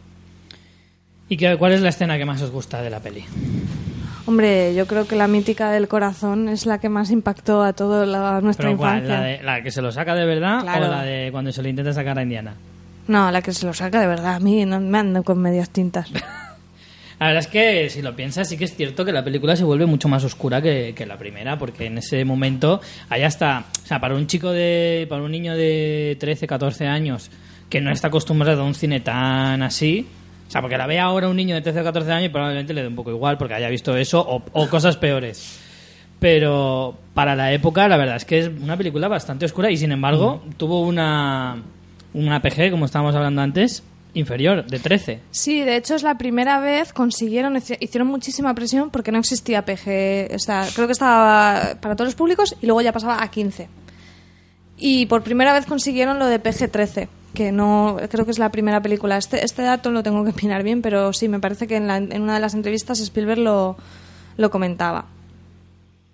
Yo creo que las dos escenas así míticas que yo cogería son la de la comida, ¿no? Es, Ah, es la sí. que todo el mundo recuerda, y la de las vagonetas. Son las escenas así que... Yo creo que es que la de la comida es como que conecta muy bien con. Para mí es una. Es que es conecta con la infancia totalmente esa escena. Sí, es como la de la comida en Jumanji, en Jumanji, no, perdona, en Hook. Hmm. Cuando se tiran la comida. Es que eso es tan para los niños. Es como, y ahora una sopa con ojos, y ahora no. ¡ah! Como Sí, las las- marranadas que todo un niño se le hubieran ocurrido. Me parece que está muy guay. Bueno, haría una fiesta de cumpleaños temática de Indiana Jones y hacer la merendola a los niños con cosas de ese tipo, ¿no? ¡Ostras, qué chulo! ¡Ah! Me lo pido para mi próximo cumpleaños. He dicho para niños, María. Serpiente con sorpresa. ¿Con qué sorpresa? Es que, es que esa- esas frases son, son míticas. Y ahí ves, aquí Kate Capshaw eh, me parece que es genial. Las caras que pone. No, se pone bizca y todo. y Es- Es, que es es- genial. es a mí es que es el personaje... O sea, después de Indiana Jones, yo creo que es el personaje que más me gusta por lo divertido. Bueno, y de Son Connery. Claro. Eh, En cambio, Tapón, de pequeña me gustaba más, pero ahora lo veo y me estorba el niño ese ahí. No me tanto como gusta. estorba no, porque es un poco entrañable. Hombre, un pero poco sí que entrañable que y, y un no poco flipado. En la como- mina ahí dando patadas en plan Bueno, que, eso sí. que es como, pero vamos a ver. Derriba a vamos 10 a a ver. 10 Que porque sea y oriental no tiene que saber artes marciales. Claro, derriba, aparte que dices, por muchas artes marciales mides 1.30. ¿Me entiendes? No, menos. O sea, ¿A dónde vas? Pero sí, bueno. pero yo quizá Indiana Jones y el Templo Maldito es la que más veces he visto. No es mi favorita, pero es la que más veces he visto. A mí es que me gusta mucho, la verdad. Aunque te- tengo que decir que ahora con este último visionado, porque además es que hacía mucho que no la veía, yo sí que pienso que han perdido un poquito en ese sentido. Hater. Han perdido un poquito de, no sé. Una cosa Hay algo de, que no me... una cosa de La la recordaba mejor, yo creo. una cosa del argumento que yo me he dado cuenta esta, esta última vez que la he visto, aunque la he visto como 50 veces y la he, lo he pillado por primera vez. ¿Nunca habíais pensado por qué excavaban los niños? Sí, yo sí que lo sé. Lo dicen en la Sí, peli, pero yo no la- había caído. Es que hay dos piedras más y las están, Y están buscando. buscando. Yo ni me había enterado de eso ni no, nada. pero al principio la peli dice que son cinco piedras. Ya, pero yo eso luego ni me están- fijo ni nada. tres. Claro, ellos están buscando las dos últimas porque saben que están ahí. Y de hecho, cuando Indiana Jones eh, amenaza con tirarlas al río, dice, tíralas. Si ya las tengo, ¿qué tengo que buscar ahí? Pues lo busco si estoy, estoy abriendo una, una montaña Sí, es entera. verdad, eso sí se lo dice. ¿Sabes? Es algo así como que no me Será va a por costar nada. niños. Claro. si niños tengo todos los que quiera para Los pongo ya a buscar. buscar un rato y ya está. Pues sí. Y luego, por ejemplo, también volviendo al arca, eh, famoso el sketch de Big Bang Theory en el que Amy les destroza a, a Sheldon y compañía el arca perdida porque dice, hombre, la peli está bien, pero el papel de Indiana Jones es totalmente irrelevante para la historia porque realmente todo hubiera pasado igual aunque Indiana Jones no hubiera estado. Y es No, yo ahí tengo la duda, porque en realidad no. el que encuentra. O sea, el, el, el artilugio que tiene Mm. Indiana cuando entra en esa cueva que tiene la. El- como la la maqueta sala de de, las ciudades. Sí. Si él no hubiera entrado en esa. Los otros igual no lo hubieran encontrado. Si no hubiera estado Indiana Jones, hubieran cogido la, a- en la primera encuentro con Mario, no hubieran cogido el medallón. Porque no hubiera estado Indiana Jones allí Pero para igual tal. ellos no sabían cómo. Así sí que saben cómo funcionaba el medallón, ¿no? Claro que lo Claro, sabían. ellos, sí. Fallan porque el Porque medallón Mm. tiene dos caras. Entonces, en una cara, como hay más información y se equivocan en la altura, y por eso no excavan en el, en el sitio correcto. Pero si no estuviera Indiana Jones, de primeras tendrían el medallón, hubieran excavado en el sitio correcto y hubieran llegado al arca. Y se hubieran mm, metamorfoseado Ese guiño- todos. Ese Es guiño que- de, de la serie es muy bueno y, también delata que la gente que, que- que hace la serie, los guionistas, son muy frikis también porque es una conversación de cafetería o de cervezas. Un día, cuando hagamos un especial de Big Bang, que lo haremos, tenemos Pues que sacar las referencias y son para morirse. Porque de Indiana Jones hay otra. Hay un episodio en el que van a una proyección de. no, creo que es del Arca Perdida. También van todos Sí, los. sí, sí, que dice que un tiene una- un metraje de 20 segundos más que cambia radicalmente toda la historia. Y además se llevan ellos los, Sí, lo roban, los ¿no? Bueno, podemos ya pasar a la A la última, venga. tercera y última entrega. Tercera y última, ¿vale? Tercera y última. No me ha quedado claro, ¿eh? Por eso se llama La Última Cruzada, porque es la última de la saga, ¿vale? Pues nada, película de 1989. Está así. Sí, sí. Está así. Perfecto, un dato Y correcto. Que tenemos ese maravilloso personaje de Sean Connery, que, del cual podemos hablar largo y tendido. Que además aparece a mitad de película. Sí, No, es, es- curioso. Es un personaje muy carismático, pero que hasta la mitad de la película no, no sale. Aunque todo el mundo lo sabía porque en esa época... eh, Porque yo- estaba en el cartel también. Exacto, yo, yo recuerdo que incluso eh, los álbumes de cromos y tal ya aparece, ¿no? O sea que todo el mundo sabe lo que va a pasar. De hecho, a mí me la contaron, la película antes de verla. Era en plan de, sí, tío, ya, y además se vuelven inmortales y tal. Y yo decía, ¿qué esta gente que me está diciendo? Vaya spoiler acabas de soltar, Felipe, macho, ¿cómo eres? Pero bueno, que no ha visto Indiana Jones hasta la altura. Merece la muerte. O quien está escuchando un especial de Indiana Jones También hay que ser retrasado. Por estar escuchando el especial. Voy a escucharlo sin haberla visto. Indiana Jones si no los has visto. Ahí sí, ahí te tengo que dar la razón. bueno, ¿qué más cosas nos cuentas de, Hombre, pues a mí me Indiana parece que, la- que, como decía Felipe, que el personaje del padre de Indiana Jones, de Henry Jones, es súper carismático y precisamente sabiendo lo que quería hacer Spielberg de una peli de James Bond y cómo, en cierta manera, el, pers- el propio personaje de Indiana Jones tiene un punto James Bond, como hemos visto en las escenas recurrentes, en el, en el rollo chulito, en muchas cosas. El padre Indiana Jones no podía ser otro que el, el más James Bond de todos, que es Sean Connery. O sea, me parece Sí, como... pero en un papel que no podría ser más distinto a No, James pero Bond. no sé, es como, como si todo al final el universo se conecta, ¿sabes? Es muy gracioso. Y me parece que es increíble la- el papel de- del padre. Buah, es, Es, que, magnífico. es que es magnífico. Además, él se debe a su trabajo y lo deja claro en todas las escenas. Eh, En todas las cuando hay el mínimo acercamiento entre los dos, él acaba sacando el tema del trabajo, ¿no? Sí, sí. Incluso ya cuando le dice, bueno, ¿quieres que hablemos? ¡Vamos a hablar! ¿Ves? ¿No se te ocurre nada? Pues venga, vamos a seguir trabajando. Sí, y en- y entonces sacan otra vez el diario y en cambio es muy bonito el gesto que eh, Indiana Jones mueve como la silla, se acerca y dices, bueno, o sea, al final como que toda la historia les hace acercarse, porque al final la última cruzada va de eso, no va del grial. El grial es una búsqueda, pues, pues como decíamos, un MacGuffin. Lo que es curioso es que Sean Connery, eh, aunque haga aquí de super señor mayor, simplemente tiene 12 años más que Harrison Ford. O sea que es bastante curioso. Y a Sean Connery, de entrada, no le hizo mucha gracia. En plan, tenemos un papel para ti. Ah, sí, ¿cuál es? De padre Harrison Ford. Mm, Puso una cara un poco. ¿Sabes qué pasa? Que a, a Sean Connery lo hemos visto Siempre muchas viejo. veces. Lo hemos visto muchas veces con pelo. Y el tío está calvo desde hace un montón de tiempo. Claro. Entonces, claro, en esta película se le ve realmente calvo y es cuando dices, coño, sí, parece, parece un abuelo. Pero es que siempre ha sido calvo. De todas formas, también es que eh, la vestimenta que lleva, ese, ese gorrito es súper, súper de abuelo. Sí, pero Con- ahí es con lo ese que- maletín y el paraguas ahí metido entre las asas, que eso siempre me ha parecido de súper abuelo, Sí. pero súper guay, súper entrañable. Pero es lo O que sea, dice, de cuando seas abuelo lo harás, ¿no? Por supuesto. es lo que dice María, que, que es que hace muy buena interpretación porque realmente te crees que sea Sí, mucho sí. más mayor. Sí, sí, sí. Además, eh, la, la escena con la que empieza la última cruzada me parece brutal, o sea, mm, porque precisamente si esta película explora más la relación padre-hijo, es muy acertado que empiece con una aventura que sea eh, de ese origen y de esa relación inicial con, con- con River Phoenix interpretando a, a Indiana Jones Mm. de pequeño, que es muy gracioso, que es un scout que va por ahí explorando a, su, a bola. Me encanta esa Es frase. genial. Sí, eso es genial, me encantó esa frase. Esa frase es la mejor. Yo creo que es la mejor de, de las tres películas. o sea, me, me encanta. River haciendo, River Phoenix también haciendo un pap- el papel muy bien y vemos todo el origen de, de- de la fobia a las es- serpientes, de la cicatriz de Sí, la barbilla, que, es una sombrero. cicatriz de, de, de Harrison Ford, el sombrero, el látigo, todo. Y me parece como en muy poquitos minutos te resumen eso y llega a casa y es la contraposición con el padre, ¿no? Ahí estudiando, tomando notas, ponte a contar en griego clásico. No sé, me, a mí es el, el mejor inicio para, para mí. Sí, sí, sí.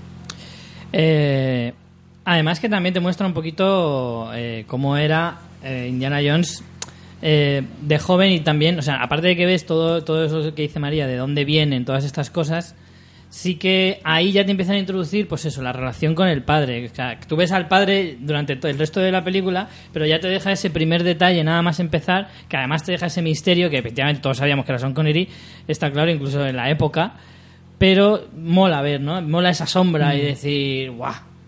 ¿Cómo? Porque tú si, si ves la, la película desde, desde la primera vez, eh, no sabes cómo va a hacer Sean Connery del padre. Porque además eso, tú imagínate que vienes de ver a Sean Connery de James Bond y dices, ¿cómo hará de padre de Indiana Jones? Entonces, claro, te deja ese misterio al principio y luego ya a mitad de peli ya te dice lo que va a ser la relación entre De los todas dos. formas, corregidme vosotros que estáis así más puestos en todo esto, pero me parece que llevaba un periodo Sean Connery de, de no hacer mucha película, ¿no? Fue un poco como volver a salir, eh, o sea, volver a hacer una película y incluso dio la sensación esa de, uy, qué mayor está este tío, cuando realmente no era, no era tan mayor, pero yo no recuerdo Creo que tuviera- siempre ha sido mayor, pero... Sí, sí, ya aparte, ¿no? Pero que a lo que me refiero es que creo, creo recordar que después de una de, de James Bond, eh, que ahora no recuerdo el nombre, no sé, no había hecho así mucho papel hasta, hasta Indiana Jones. Hombre, lo más cercano así de mucho nombre fueron Los Intocables de Lyonés, la hizo un par de años antes. Bueno, vale, los En el nombre de la rosa, un año antes también. Ah, bueno, Eh, entonces los no. inmortales, Entonces los sí. inmortales. ¿Son todas de, nombre de de esta la- época? Ah, bueno, pues Te hablo del entonces, 86, 87. pues mira, yo recordaba más Y tiempo. la última de James Bond que hizo fue en el 83. Sí, yo recordaba más. Nunca digas nunca jamás. Mm.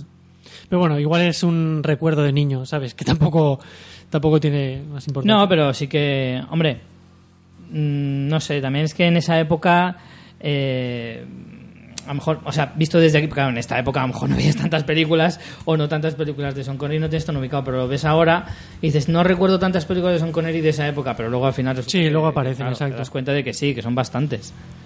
Luego, sobre el papel de River Phoenix, eh, es curioso que lo recomendó el propio Harrison Ford porque habían trabajado juntos en una peli que se llama La Costa de los Mosquitos o algo así, en la que River Phoenix hacía de hijo de Harrison Ford. Un tostón Ya- de película. Vaya. ¿Sí? ¿La has visto? No, no la conozco. No la he podido ver terminar nunca. Es de esas películas que dices, ¿por qué estoy aquí perdiendo el tiempo? no, no. Podría estar no- por el campo saltando. No me, no- además dicen que es de las aburridillas y de Harrison Ford que intentó separarse un poco del género Y no, y ¿eh? no. No había manera, no había manera. Bueno, ¿Qué luego más? aquí tenemos a la chica más buenorra de la trilogía, Sí, indiscutible. Alice Los Dudley. austriacos. Estoy deseando ir a Austria. a ver si es verdad. Que, que bueno, esta chica era muy joven. ¿Qué edad diríais que tenía cuando hizo la ¿Cuándo peli? hizo la peli? Pues, hombre. Bueno, ahora te he dicho que era muy joven. Vale, ya. era muy joven, pero si- 24, si, si paso 25. por alto, sí, yo diría por ahí, 24, 21 25. años tenía. Jolín. ¿A que Pues no le parece? Pues, pues el look, yo creo que la, la estética y, y el Sí, peinado. y el tal peinado hacen- y tal hacen más mayor. Es que, la- de hecho, las, las actrices de esa época, de los 40 y tal, son todas muy jóvenes. Lo que pasa es que tienen un look que parece más, más mayores. Después, eh, bueno, sí, como decíamos, el personaje este femenino, pues sí que tiene mucho más carácter, pero estamos otra vez eso, pues es de los malos, al final. Que luego, al final tiene como una redención de que es de los malos, también un poco, un poco como Velo, que, que decíamos, ¿no? Es como, tampoco soy nazi nazi, estoy aquí porque quiero conseguir el grial, porque al final ves que como que quiere estar con, o sea, está con Indy, le- de hecho eh, hace que, que, ¿cómo se llama? Que Donovan beba del grial incorrecto. Sí. Entonces, es como que le Sí, da... pero incluso ahí acaba recibiendo su, su castigo, ¿no? Porque ella eh, le da el gri- grial incorrecto, mm, ¿Pero consiguen lo el grial... sabiendas? ¿Le da el incorrecto Sí, sí, sí, sí, sí, sí, sí. sí, Yo sí, tenía sí. la duda, pero al volver a verlo sí se No, no, nota lo- que es a, sí. Y sin embargo, cuando ella tiene la oportunidad, quiere el grial, ¿sabes? Ahí vuelve a caer en su propia trampa. Sí, pero le dice, Indy, ya lo tenemos, tal, como vámonos, ¿sabes? Como vámonos juntos. Pero bueno, nada, una mala pécora, en resumen. Tiene un final merecido. sí. Claramente. Después, eh, lo, lo bueno de esta película, para mí sí que es la favorita, es que vuelve al vuelve mucho al espíritu del arca perdida, pero una versión mejorada desde mi Claro. punto de vista. Y creo que Más todo el mundo, cómica incluso. con los puntos cómicos, de vuelven Sala más- y es más Marcus. cómica, tiene más acción, acción más currada, tiene... Bueno, yo para mí la, la, la persecución de camiones de la primera es mucho mejor que la del tanque. A mí la del tanque pero me la de parece... las lanchas también está muy bien. Las lanchas sí. Las La lanchas... lancha está muy bien. La escena en las catacumbas debajo de la biblioteca también está muy bien. Bueno, yo No me sé. refería a persecuciones. en Sí, este bueno, en persecuciones en general sí. Habíamos Pero yo- tenido serpientes, bichos y ahora en las catacumbas ratas. Ratas, claro. Que además las odia el padre, ¿no? O sea, es, es- Eh, quizá eh, Sí. es para, para decir, bueno, eh, a Indiana Jones no le molestan las ratas, pero el padre las odia, ¿no? O sea, De hecho, Harrison Ford mm, eh, sale en el rodaje de que no, que no, no tenía ningún... Él, él no era aprensivo ni a serpientes ni a nada, pero con las ratas incluso se le ve ahí tal, como jugando con ellas, porque él tuvo ratas de mascotas, que Mm, también dices, chico, eres raro. Es verdad que, que las ratas estas son ratas de las que podemos encontrar en la calle, pero no de la calle, o sea, son, están, traen, las traen de criaderos específicos, porque tú no puedes coger ratas de la calle porque están con enfermedades y tal, entonces las crían a propósito y no tenían suficientes y tuvieron que criar más. Tampoco es un problema porque con las ratas Sí, en nada, de nada. una semana para otra ya tienes más ratas. No, una semana no, pero pero muy poquito tiempo. Pues yo la, la, la pareja cómica de Marcus y Salam, eh, o sea, yo para mí la la destacaría, lo que has comentado, eh, por encima de- del resto en cuanto a, a gags cómicos, porque tiene unas intervenciones magistrales. O sea, Sí, sí. la de los papeles, la de los nazis agachando, o sea, haciendo el saludo y el Marcus ahí haciendo. O sea, es que me parece magistral. Un poco lo que se encontraron aquí es que Marcus en el Arca Perdida había mm, cubierto un poco el, el rol este paternal y claro, Sí. aquí ya no podía hacer ese hecho- papel porque está el padre Indiana Jones. Entonces lo viraron ahí un poco al com- a lo cómico y funciona buenísimo. A mí el momento de ahora no encontraréis a Marcus, habla no sé cuántos idiomas, no sé cuántos y está por ahí Probablemente ya haya encontrado el grial. Es que, ¿Que sabe inglés? Es que además, eh, en la primera película, tú a Marcus lo ves como una eminencia. Sí, y luego sí. te parece, pues, un bufoncillo. Sí, sí, ¿no? porque además lo dice, se pierde en su propio museo. Es que esa frase es genial. Es que es muy bueno. Bueno, y, y para mí la, la imagen que siempre recordaré de Marcus es la de seguidme, conozco el camino, ¿no? Y acaba ahí, que lo tienen que, tienen que ir a por él. Quedan los tres millones en plan, pero ¿y este de qué va? Sí. Sí, sí, sí, sí. Después también el- en el final, eh, el final con las tres pruebas, eh, que luego son, Geniales. son, geniales. O sea, me parece que, bueno, es que me parecen un, un final ya apoteósico. ¿Ves? En esta sí que tienen también más fantasía, pero creo que lo manejan muy bien. O sea, el, el- No, como real, el ¿no? acercamiento de padre-hijo, que al final es, es que lo disparen, que eso en su momento cuando lo, como cuando lo vimos por primera vez, bueno, yo no lo recuerdo porque era pequeña, pero te tienes que quedar diciendo, ostras, ¿y ahora qué? Y, y- aunque tenga ese punto de magia, creo que es que está muy bien llevado, pero muy bien llevado. Pero es una magia diferente, es una magia que te crees. ¿No? No es como quizá el arca perdida que, eh, que luego dices, bueno, ¿y de qué están hechos esos rayos? O sea, es que no. ¿Y por qué salen rayos, no? Esta magia Sí. como que te la crees, ¿no? Como que tiene un poder que, de sanación y tal. Y a mí me parece muy real, me gusta mucho por eso, porque las tres pruebas son muy físicas, ¿no? No son tan... Hombre, a mí la que más me gusta es la tercera, la del salto de fe. Buah. Me parece en plan, Y ahí lo pasé fatal, qué bien ¿eh? pensado, me cago en la mar. Que yo siempre tengo la duda, porque desde el plano, desde arriba, ¿no? Se Sí, ve, sí, pero el resto de planos yo creo que es un truco de Spielberg que directamente lo quita. sea, quita, Sí, quita eso para que, no se quite, vea. Claro, claro. Es que desde, efectivamente, cuando va a dar el paso, el plano es desde abajo y cuando toca lo que se supone que es la pasarela, Es de arriba se ve y hace que un es- movimiento de cámara. Sí, sí, pero creo que llega a tocar y se ve transparente. Pero luego desde el plano desde arriba ves que hace un movimiento de cámara y ves que es como una especie de rampa que estaba pintada con el relieve de la pared de enfrente y que era un simplemente un Mm. Claro. truco óptico. Claro, pero, el Pero truco no. óptico es en ese plano. En los anteriores no hay No, truco en los óptico. otros Para que no veas el, truco, ¿no? Me pero está imagino. muy bien Pero yo de montada. niño siempre decía, a ver si la veo, a ver si la veo. Y nunca la ves, ¿no? La, la- la rampa. Es, es genial. Luego el, el caballero ahí esperando dice, "Eh", a mí me hacía gracia. A mí eso es, la verdad es que me resulta muy cómico. Hombre, el Yo algo que nunca entendido. Ahí, en aburrido plan, que la soy leche. inmortal, aquí me aburro. No libro, venís venís y me ves. destrozáis el chiringuito. O sea, aquí yo. No, pero está y encima, esperando. hombre, ya está, está esperando. Pero viene, Qué se alegra un montón. también, ¿eh? En plan, vienen a sustituirme, ya me quiero morir tranquilo. Y no solo no se quedan, sino que encima le destrozan ahí el castillico. Que se queda así, que saluda de lejos, pero Eso. yo creo que lo que vas a darle es un capón. Porque vamos. A mí, a mí eso me fastidia un montón de las películas americanas. No sé, no sé si es una sociedad, o sea, si es así la sociedad, pero fijaros que en muchas películas uno saluda o dice adiós y el protagonista se gira y se va y no dice nada. Qué Mal educados. siempre americanos. Te lo juro, yo siempre pienso, bueno, eso aquí en España no pasaría. Y el hombre este. Sería dice, en plan, recuerdos a la familia. ah, No sé, ¿sabes? Pero es que el hombre este encima A ver si lleva, quedamos. lleva 700 años ahí esperando y Indiana Jones no es capaz de decirle, ¡eh! ¡Hasta luego! ¿Sabes? O sea, siempre he pensado, tío, después de lo que ha hecho Qué este poca hombre, consideración.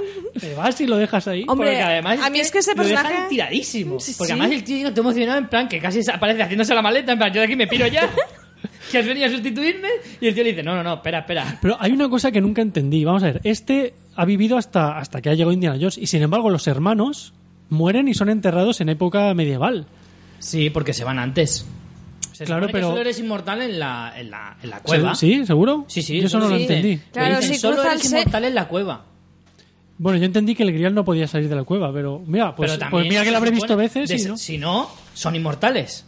Claro, es- Connery y, su pa- pero- y, y- y- Indiana Jones. Es que eso Eso fue no lo que a mí tenía mis sentido. amigos me dijeron cuando vieron la película yo creo que me quedé con Porque esa eso- idea. Porque es verdad que te pasa muy desapercibido, pero cuando la ves varias veces, Tiene- de hecho lo dicen, sentido. creo que es el propio caballero el que dice, el poder solo se solo es aquí en... Claro, tiene sentido. Curan al padre, pero una vez que Claro, sale, le cura eh, vuelve a ser mortal. y él mismo también bebe y tal y cual, pero una vez fuera de la cueva tú ya vuelves a la tuya.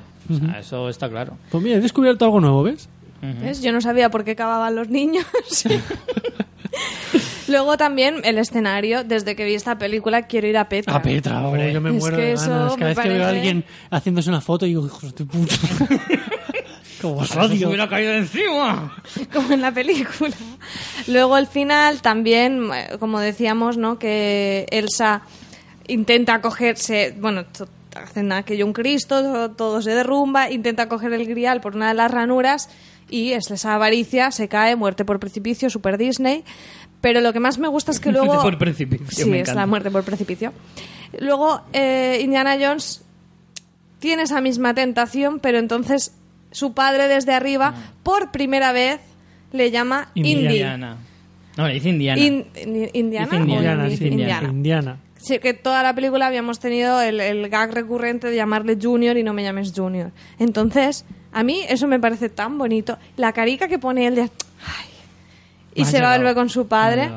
Que además es curioso porque la, el- la, la que era la búsqueda vital del grial, eh, o sea, era, la búsqueda vital del grial era para, para el padre, muchísimo más que, que para Indiana Jones, que en realidad se va no a, importa dice. Sí, sí, se- Pero ahí, es donde te queda precisamente el mensaje, que el padre es capaz de decirle, prefiero renunciar al, al, al- al, digamos, al objetivo que he tenido toda mi vida No, es que realmente lo por miedo a perder a mi hijo. Claro, yo también estoy un poco de acuerdo en eso, en plan, es que esto, él siempre tiene esa visión del grial, como lo dice, ¿no? La lucha del bien contra el mal y tal, y al final él, él quería el conocimiento de eso, y lo ha obtenido realmente, Sí. o sea, él poseer el Él lo que quería era encontrarlo, no quedárselo. Claro. Quería saber dónde estaba y conocer si la historia y la leyenda era cierta. Mm. Nada más. Que en el fondo ese objetivo lo cumple. Por eso. de alguna manera, también eh, se te queda ahí ese- esos dos mensajes. Yo, a mí se me quedó también eso, el decir, prefiero renunciar a mi sueño de toda la vida, que es eh, tenerlo, a lo mejor, pero en realidad solo era encontrarlo, a tener a perder a, a- a mi hijo. Bueno, algunas curiosidades más. Por ejemplo, la escena que están en el, eh, en el Zeppelin, hacía una calor para morirse. Y cuando están sentados en la mesa, eh, Sean Connery dijo, pues me quito los pantalones para rodar. Claro que sí. Con ¿por los qué no? cojones, diciendo, pues si soy James Bond, hago lo que me da la gana. Y Tengo aquí entonces... el 7 y el 00. No, por favor, Ricardo, Qué no. malo. Entonces él ahí muy, muy digno y muy diciendo, a mí es que me da igual lo que me digáis, soy Sean Connery. Dijo, pues es que si no voy a sudar y va a quedar peor. Y además Harrison él Ford... habla de sí mismo con nombre y apellido. Claro. Soy Sean Connery. Claro, Shin. Sin. Entonces Harrison Ford, que era una estrella, pero al lado de Sean Connery, yo creo que iba un poco mm, haciéndole la pelota, dijo, ah, pues yo también. Y se quitó los pantalones y así rodaron los dos la película. ¿Toda la película? O sea, la película, la escena. Que por cierto, eh, todo lo que viene después, bueno, me imagino que los que estáis escuchando el programa de estas cosas ya las sabéis, pero bueno, si no, todo lo que viene después está rodado en España, en Almería. Sí. Eh, y de las hecho, persecuciones. de hecho eh, yo, yo estuve en una de las playas, ¿no? Y, y hay un circuito, no me daba tiempo, porque así, así que no lo hice, pero hay un circuito donde puedes pasar por los lugares. Yo quiero ir. Está el túnel, eh, está el pequeño desfiladero donde, donde lo del tanque. eh, incluso, bueno, al lado del túnel está donde el hombre está cambiando la rueda, ¿no? O sea que, que puedes, puedes hacerte una foto ahí que. Y ya te digo, y luego la playa es muy conocida, donde está en la- una roca ahí. y- o Sí. sea, la- es, es la escena donde el, donde el padre ahuyenta a las, A las, a gaviotas. gaviotas. Con las gaviotas tuvieron un problema para rodar porque, bueno, bien, serpientes, todo esto lo tenían controlado, pero no encontraron al especialista en gaviotas. Porque Mira. resulta que son indomesticables. Entonces, no, no había manera. Lo que hicieron fue crear eh, cartón pluma, gaviotas que sembraron por toda la playa, monigotes de gaviotas, y en el momento en que eh, el personaje de Henry Jones hace lo del paraguas, eh, soltaron palomas Claro. para que hicieran el rollo en movimiento porque no, o sea, no se podía con las gaviotas. A mí es una de las escenas que más me gusta porque es ese la mente contra el cuerpo y como no sé, como que Harrison Ford, como que Indiana Jones va a buscar a su padre, a protegerlo, a salvarlo, todo esto pero luego el hombre es como, a ver, que yo, que, que yo soy un autosuficiente, que, ¿sabes? Como ese punto de... Esa, esa- ese caminar luego él paseando con Mm. el sombrero como diciendo, a ver, ¿qué me tienes que enseñar tú? Ese, ese juego de tú a tú Eso me, gustó o sea, muchísimo. Es un poco lo que decía antes. eh, bueno, lo decías tú, María, lo de que eh, Harrison Ford era una estrella, pero Sean Connery es más estrella. Pues esto es un poco lo mismo. Indiana Jones es un crack, pero Henry Jones igual es más crack todavía. bueno, eh, los premios, se me olvidó decir en la del Templo Maldito, que también tenía un Oscar a los efectos visuales. También estuvo nominada por la música. Y en la última cruzada eh, se llevó también el de mejor efectos de sonido y estuvo nominada a, tres pelis también. O sea, perdón, ¿A tres premios. Que además de los efectos de sonido era mejor banda sonora y mejor sonido. Y en lo que a recaudación y presupuesto se refiere, pues en esta es la que más presupuesto ha tenido de las tres, 48 millones. Jolín. Sin embargo, también es la que más recaudó, que fueron 474. También yo me, imag- me imagino que el caché de Harrison Ford fue subiendo el sueldo que le pagaron y aquí también contaban con Sean Connery, que eso, pues... Sí, pero bueno, Debía- aún así han doblado el, el presupuesto que Sí, de las anteriores. Entonces, mm, además de los sueldos, efectivamente, seguramente se- serían más elevados.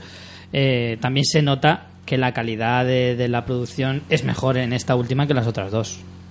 Creo yo. Sí, sí, sin duda. A mí es mi favorita. Para mí también. Para ti, Felipe, era Sí, la primera, para- ¿no? No, para mí están. O sea, esta quizá gana, pero vamos, la primera está en ¿Sabes qué pasa? Que es que yo la primera fue la última que vi. Primero vi el Templo Maldito, luego vi la última cruzada y la última que vi fue la, la de Claro, que la Alianza. yo creo que eso también eh, influye y también me imagino que la verías ya más mayor. Sí, bastante Claro, mayor, yo la vi desde de niño, entonces el recuerdo que tengo es diferente. Pero yo creo que mm, la última cruzada, aun siendo muy muy similar a la primera, porque vuelve al tema de los nazis, están las persecuciones y tal, es suficientemente diferente como para que al final yo creo que acabe ganándole la partida. Bueno, pues si queréis un poco contar alguna experiencia personal, porque como hemos visto es una trilogía totalmente de, de infancia, muy para nostálgicos y, y no sé, que Richie, ¿tú tienes así alguna curiosidad o anécdota que quieres contar sobre Indiana Jones? Yo, como decía, la primera que vi fue la del Templo Maldito. Y claro, a mí me impactó tanto la escena del corazón que luego se lo intenté hacer a mi hermano. y digo, pues esto se podrá hacer. y empezaba a clavarle los dedos y me decía, ay, déjame, que me estás haciendo daño. Sí, se acabaron, se te estoy Claro, arrancando digo, el corazón. "Joder, si es que te quiero sacar el corazón. y ahí, pero no había manera, ¿eh? Yo mira que lo intenté, pero no había manera. Esa fue mi anécdota. Yo cuando eh, yo fui con, con mis padres y con mi hermana a Orlando y en uno de los parques tiene una atracción de Indiana Jones que bueno, no es una atracción al uso porque es más bien un espectáculo en el que los eh, especialistas hacen en un escenario tipo anfiteatro eh, la escena del arca perdida de, toda la persecución po- por el bazar. Y recuerdo ver aquello con, con, bueno, o sea, para mí fue un entusiasmo, no, lo siguiente, o sea, yo ya ahí me encantaba la película eh, y, y claro, o sea, verlo ahí representado en directo es como para morirse, o sea, como para morirse. A mí, eso ya lo conté también en, en, algún- en alguno de los podcasts especiales en los que hemos hablado un poco más de nosotros y de las pelis de nuestra vida. Y para mí, eh, la trilogía de Indiana Jones es una de las pelis totalmente de mi infancia. Mi tío tenía el- las Ah, tres pelis en. VHS y yo cada semana eh, quedábamos en casa de mis abuelos a comer. Mi tío vivía al lado y después de comer era en plan, "Mm, tío, te acompaño a No, no, casa y tú- me llevo la no, película. perdona, me he confundido. No, lo que tú me contaste es que tu padre tiene el, el diario. Ah, sí. Eso es genial. O sea, yo cuando Ah, me sí. dijiste eso, Eso te me puse a moriste de envidia. Me puse a Te lo buscarlo tenía por que haber traído. Eso, eso es bueno. Esa es otra también. Mi padre tenía un, el juego del 89 de Atari, el no, el que era aventura gráfica, porque también Atari anteriormente había sacado eh, arcades. Y esta era la aventura, la aventura gráfica de la última cruzada, que era con los disquetes estos grandes. Sí, Que es que son, vamos, yo eso no sé ni cómo. Luego él lo, lo convirtió a disquets pequeños y tal, y yo jugaba, pero vamos, como siempre me han matado el mismo nazi en, la, en el castillo este de Austria, pero, pero me encantaba. Y lo más guay es que en la caja, que eran estas cajas grandes del juego, es que te venía el diario de Henry Jones como con su puño y letra, con marcas de tinta, con los dibujos, con marcas como de, de- de tazas de café, y era una pasada y lo, y lo conservo todavía como, vamos, lo guardo como oro en paño, porque eso era una edición especial, yo lo flipaba, yo me lo leía en plan, "Buah, voy a encontrar el santo grial, ya ahí con 10 años. Vas a tener que fotocopiármelo porque lo he Te buscado tengo- por Te lo internet. tengo que traer. Yo creo que eso si lo, si lo vendiera costaría una pasta. Es que lo, lo vende gente que lo hace ellos, o sea, lo, lo hacen ellos. Joder, Lo que pasa es que, sí, sí, además algunos eh, lo dibujan, incluso la letra, claro, eh, luego el precio es caro. Y ah, me- puedo hacerme un negocio de eso, co- comprarme moleskines y coger la que tengo y nada, pasarme una Yo tarde. me bajé uno en PDF, pero está a máquina, no está a mano. O sea, No, se ve es que a el tío mano. tradujo los textos y los puso a máquina. y- ya No, es no, lo esto es a mano y además estaba en español porque el juego estaba en español. Ya hace poco me, me bajé de internet el juego porque ahora lo puedes encontrar y en emuladores online y me cayó un mito porque eran unos pixelotes, tío. Claro, yo, hombre. yo recuerdo el juego, yo no he sido nunca nada gamer, pero ese juego lo recuerdo, lo tengo ahí en mi corazón y me, me falló El bastante. diario No. ese tengo que conseguirlo. ¿No me contabas tú que cuando ibas a misa decías, anda, ahí está el Santo Grial? No, yo a misa no iba, pero porque siempre he sido igual de atea en que ahora. Pero sí que me llevaron de excursión a Valencia y allí en la catedral tenían el, el supuesto Santo Grial y tal. Y yo llegué a mi casa flipando a mi madre, en plan, ¡Mama, que he visto el Santo Grial! Mi madre ahí, en plan, eso, eso es una mierda, eso no es Sí, nada. que es el de Indiana Jones. Y yo, ¿pero qué es el de Indiana Eso lo venden, Jones? lo venden los chinos. Claro, mi ilusión era el de Indiana Jones, no el Grial de Cristo, no, no, era el de Indiana Jones, Mm. sí. O sea que como veis, mm, tengo una infancia muy Indiana Jones. Sí, sí. Bueno, Felipe, tú que tienes un sombrero Pues- Indiana Jones, cuéntanos tu experiencia. Pues. mm, A ver, yo tengo muchos recuerdos de niño. Eh, lo que pasa es que voy a contar una anécdota que me, que me De pasó adulto. hace. Sí, sí, me pasó hace dos o tres años. Eh, yo me, me metí a hacer historia mm, ya después, o sea, ya de mayorcico, porque me hacía ilusión. De hecho, cuando fui a la primera excavación vine flipando. Y mi hermana me dijo, pues claro que, que te gusta historia, pero si tú llevas toda la vida con Indiana Jones. Y me lo decía ella, ¿no? Bueno, pues me pasó una cosa en una, en una clase súper graciosa, en, en una clase de protohistoria de los países mediterráneos, y estábamos viendo los... Protohistoria, ¿eh? Vaya Sí. tela. lo que está en- entre la prehistoria y la historia, es la protohistoria. Y estamos hablando de, las, de los fenicios, ¿no? Y dice, dice el profesor, ¿por qué tal? Porque no sé qué, porque la ciudad de Iskenderum. Y y ya me saltaron así, o sea, se me puso las orejas como, como a, los, a los gatos y a los perros así en alerta. Y dije, anda, Iskenderum, porque yo siempre pensé que esas ciudades eran inventadas. Y ya el tío, el profesor sigue y dice, ¿y la ciudad de Alejandreta? Y hago, pues claro, Alejandreta. y me mira mi compañera y dice, ¿qué pasa? Y digo, chica, Alejandreta. Digo, Alejandreta, pues claro. Además, la frase es, pues claro, Alejandreta. Claro. Es así. Y me dice, sí, ¿qué Alejandreta? Digo, tía, Indiana Jones. Y me llevé una decepción, tío. Digo, pero...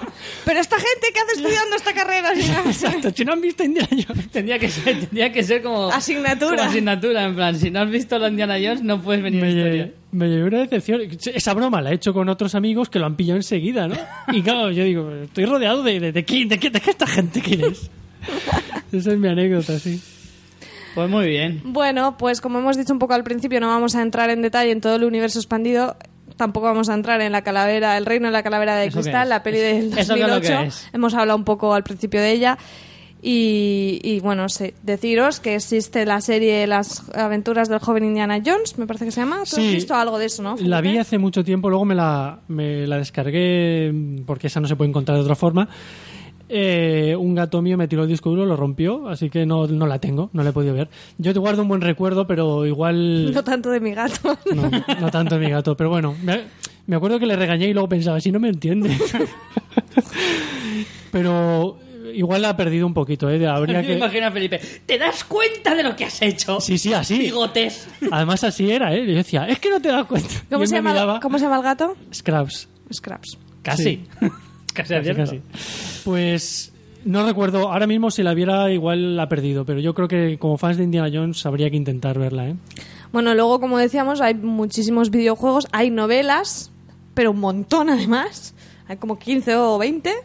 Hay un par de juegos de rol, que eso lo tengo que yo investigar. Ah, mira, eso no sabía yo. Sí, también hay juegos de rol, cómics, bueno, os podéis hinchar. Esto ya al que le guste. Lo que pasa es que yo, volvemos a lo de siempre. Al final tú tienes el recuerdo, tú tienes. No sé, Indiana Jones son las tres películas. Luego lo demás, pues bueno, puede estar bien para descubrir atrezo, cositas nuevas, es pero ya está. Bueno, y venga, ¿con qué vamos a acabar el programa?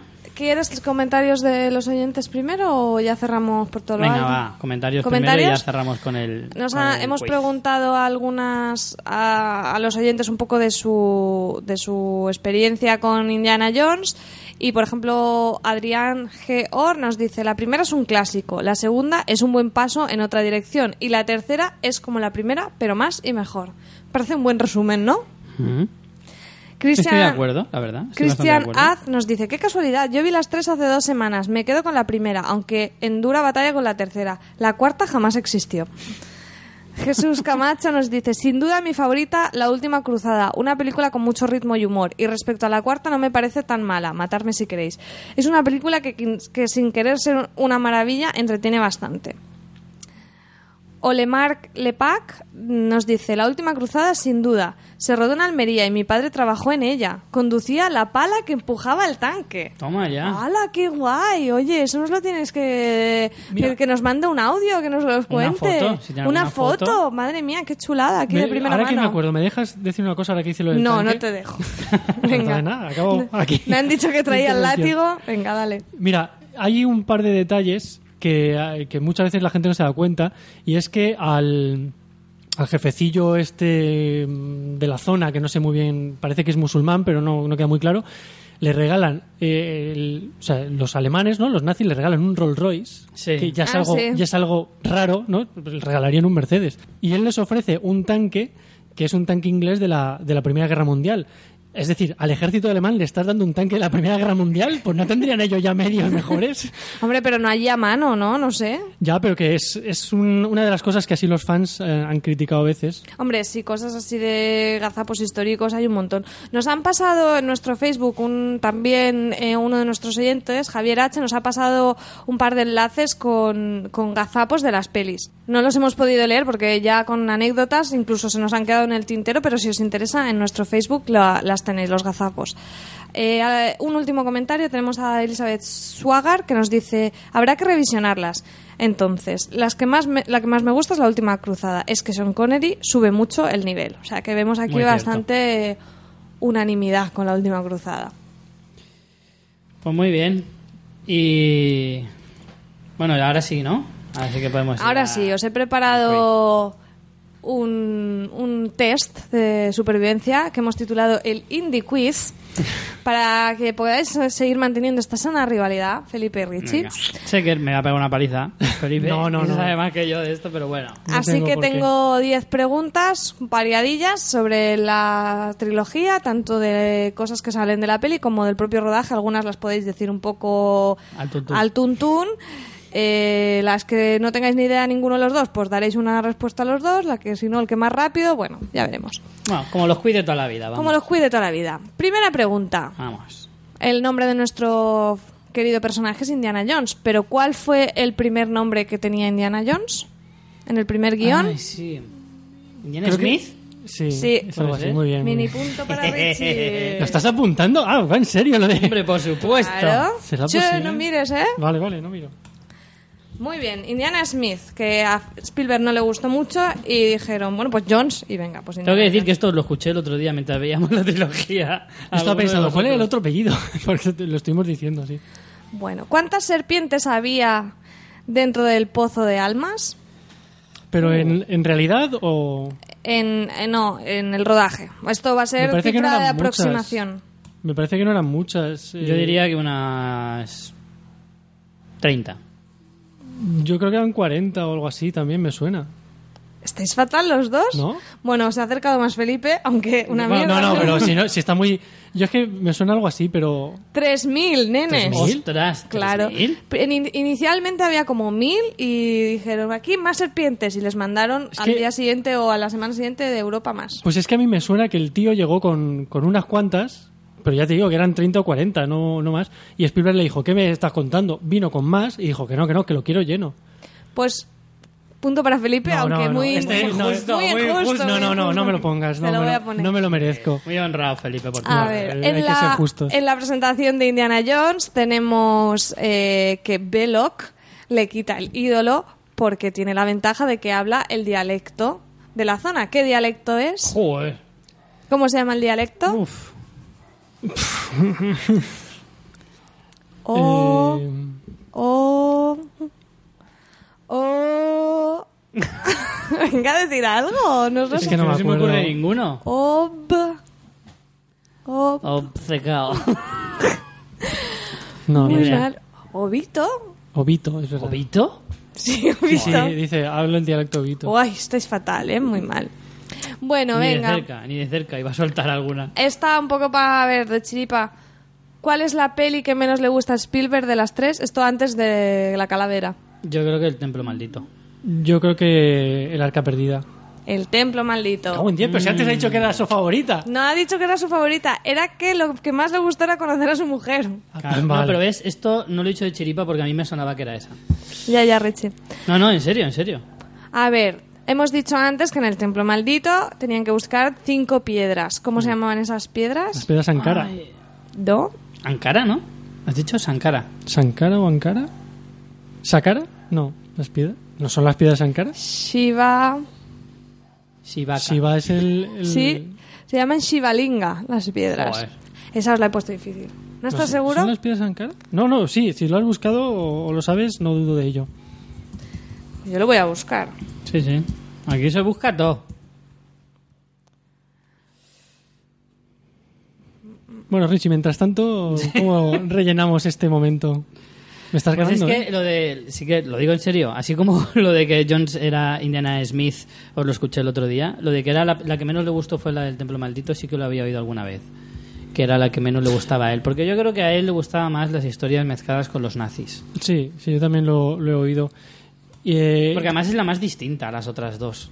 sí, Se, se- eh, no tiene más nada que ver, sí. Lo que decía antes un, un oyente, que decía que es otra historia en otra dirección, es por eso, porque yo creo que se aleja mucho de lo que es la primera y la tercera precisamente vuelve a lo de la primera. Por lo Mm. tanto, digamos que se han Sí, mejora más eh, unidas directamente las dos, la primera y la tercera, y sin embargo la segunda se, se, Se desvincula un poquito. Muy bien llenado ese silencio.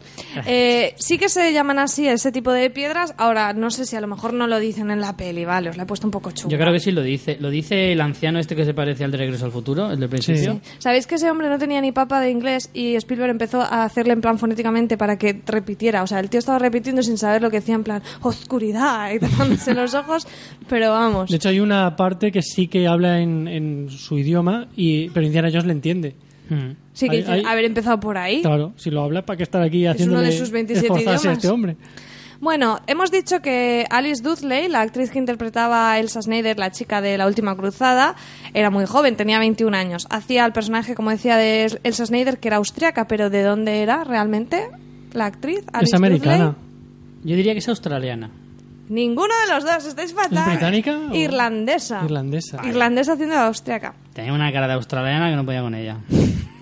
Bueno, otra de cifras. Venga, eh, si había 3.000 serpientes, ¿cuántas ratas había en la escena de las catacumbas de la última cruzada? Es más pequeña las catacumbas. Yo diría que unas 200. Me ha quitado el número, yo iba a decir 200, voy a decir 500, venga. Pues vuelve a ganar Felipe por aproximación como en el precio justo. Había 2.000 ratas. Joder, con los miles. Muchas. ¿2.000? Muchas. Y los bichos no los he contado, pero muchas. ¿Cómo vamos? Pues vais empate, dos a dos. Ah, vale. Pero el mío, es que no, no me siento orgulloso de mis puntos. A ver, esta, esta es fácil. ¿Qué- este va a tener que ser de rapidez. A ver. ¿Qué personaje histórico coincide con Indiana Jones en una de las películas? Hitler. Muy bien, Felipe. Que le firma el libro.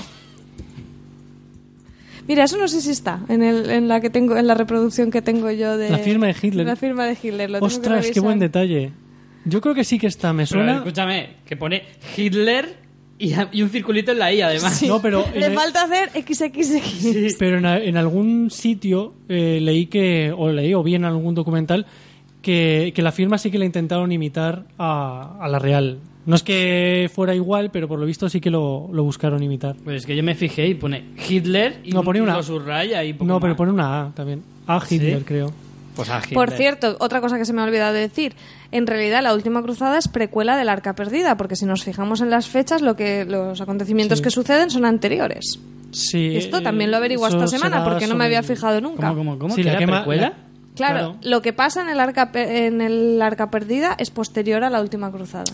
La quema de libros y todo esto del ascenso nazi es del 33, Pero la 34. historia también se supone que es Sí, sí, posterior. también, también, todo, porque al principio te pone las fechas Mm.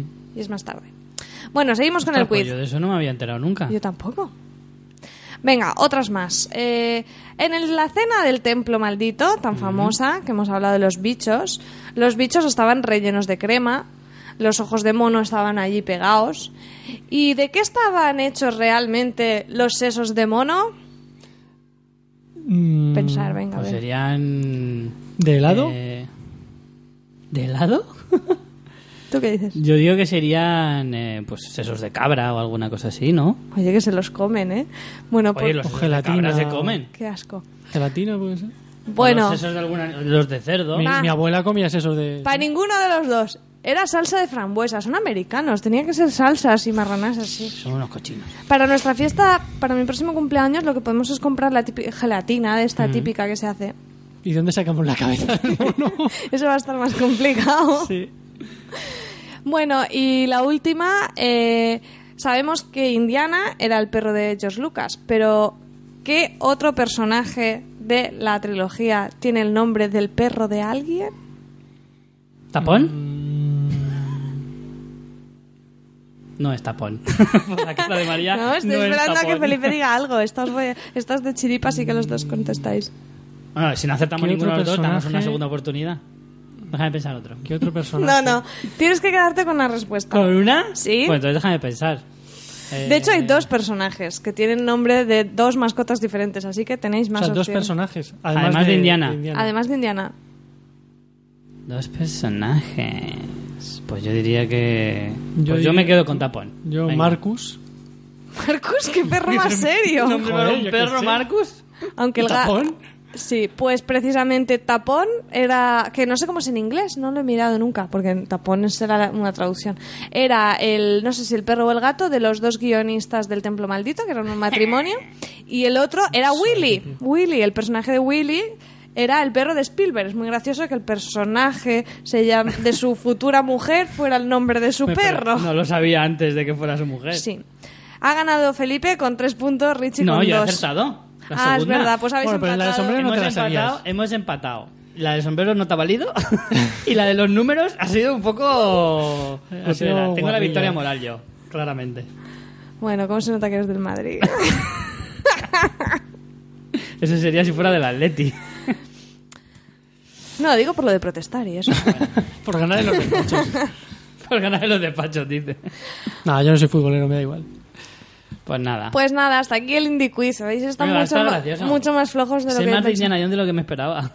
Ay, sa- ¿sabes qué pasa? Que me ha costado mucho porque muchas eran curiosidades y también las quería contar antes. Me ha fastidiado ya Feliz, pero del sombrero Fedora, bueno, te lo perdono. Bueno, Bueno, pues con esto ya damos por terminado el programa de hoy, especial homenaje a la gran saga de Indiana Jones. Eh, Pues sí, bueno, un buen 25 aniversario de la última pues sí, cruzada. la verdad es que sí. además la vimos hace poco, aquí mismo, con lo cual cerramos bastante bien el, el aniversario. Muy buen primer programa de la temporada, yo creo, ¿no? Pues sí. Muy emotivo y muy interesante, a la, a la par. Bueno, eso lo dirán los, los oyentes. Igual, igual no llegan hasta aquí. A mí me ha parecido para mi persona, a mí personalmente, Sí. pero bueno, al resto que lo digan, que lo digan, que ya nos comentarán. En fin, pues con esto vamos a ir terminando. Felipe, muchísimas gracias por habernos acompañado. Nada, eh, es un placer tenerte aquí. Gracias a vosotros por invitarme. Te veremos más esta temporada por aquí. Vale, cuando vosotros queráis. Ahora que estoy en el paro, tengo más tiempo, así que... Eso es ser una persona positiva, ¿o no? Fíjate. Tenemos en el horizonte ahí el principio de temporada de Walking Dead. Sí, y sí, sí, sí. Sabemos que, Que además acabó- ya has estado aquí en la temporada pasada, así que Acabó muy interesante, sí. sí, sí. Hay mucho, mucho, mucho por lo que debatir en Mm. Walking Dead este año. Mm.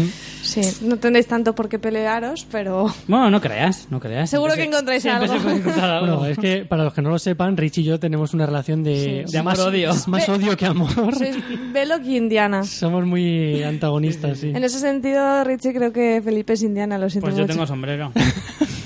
Así, claro, lo digo. Pero de aquí, ¿quién de los dos es arqueólogo? O por lo menos estado en una excavación. Un detalle sin importancia.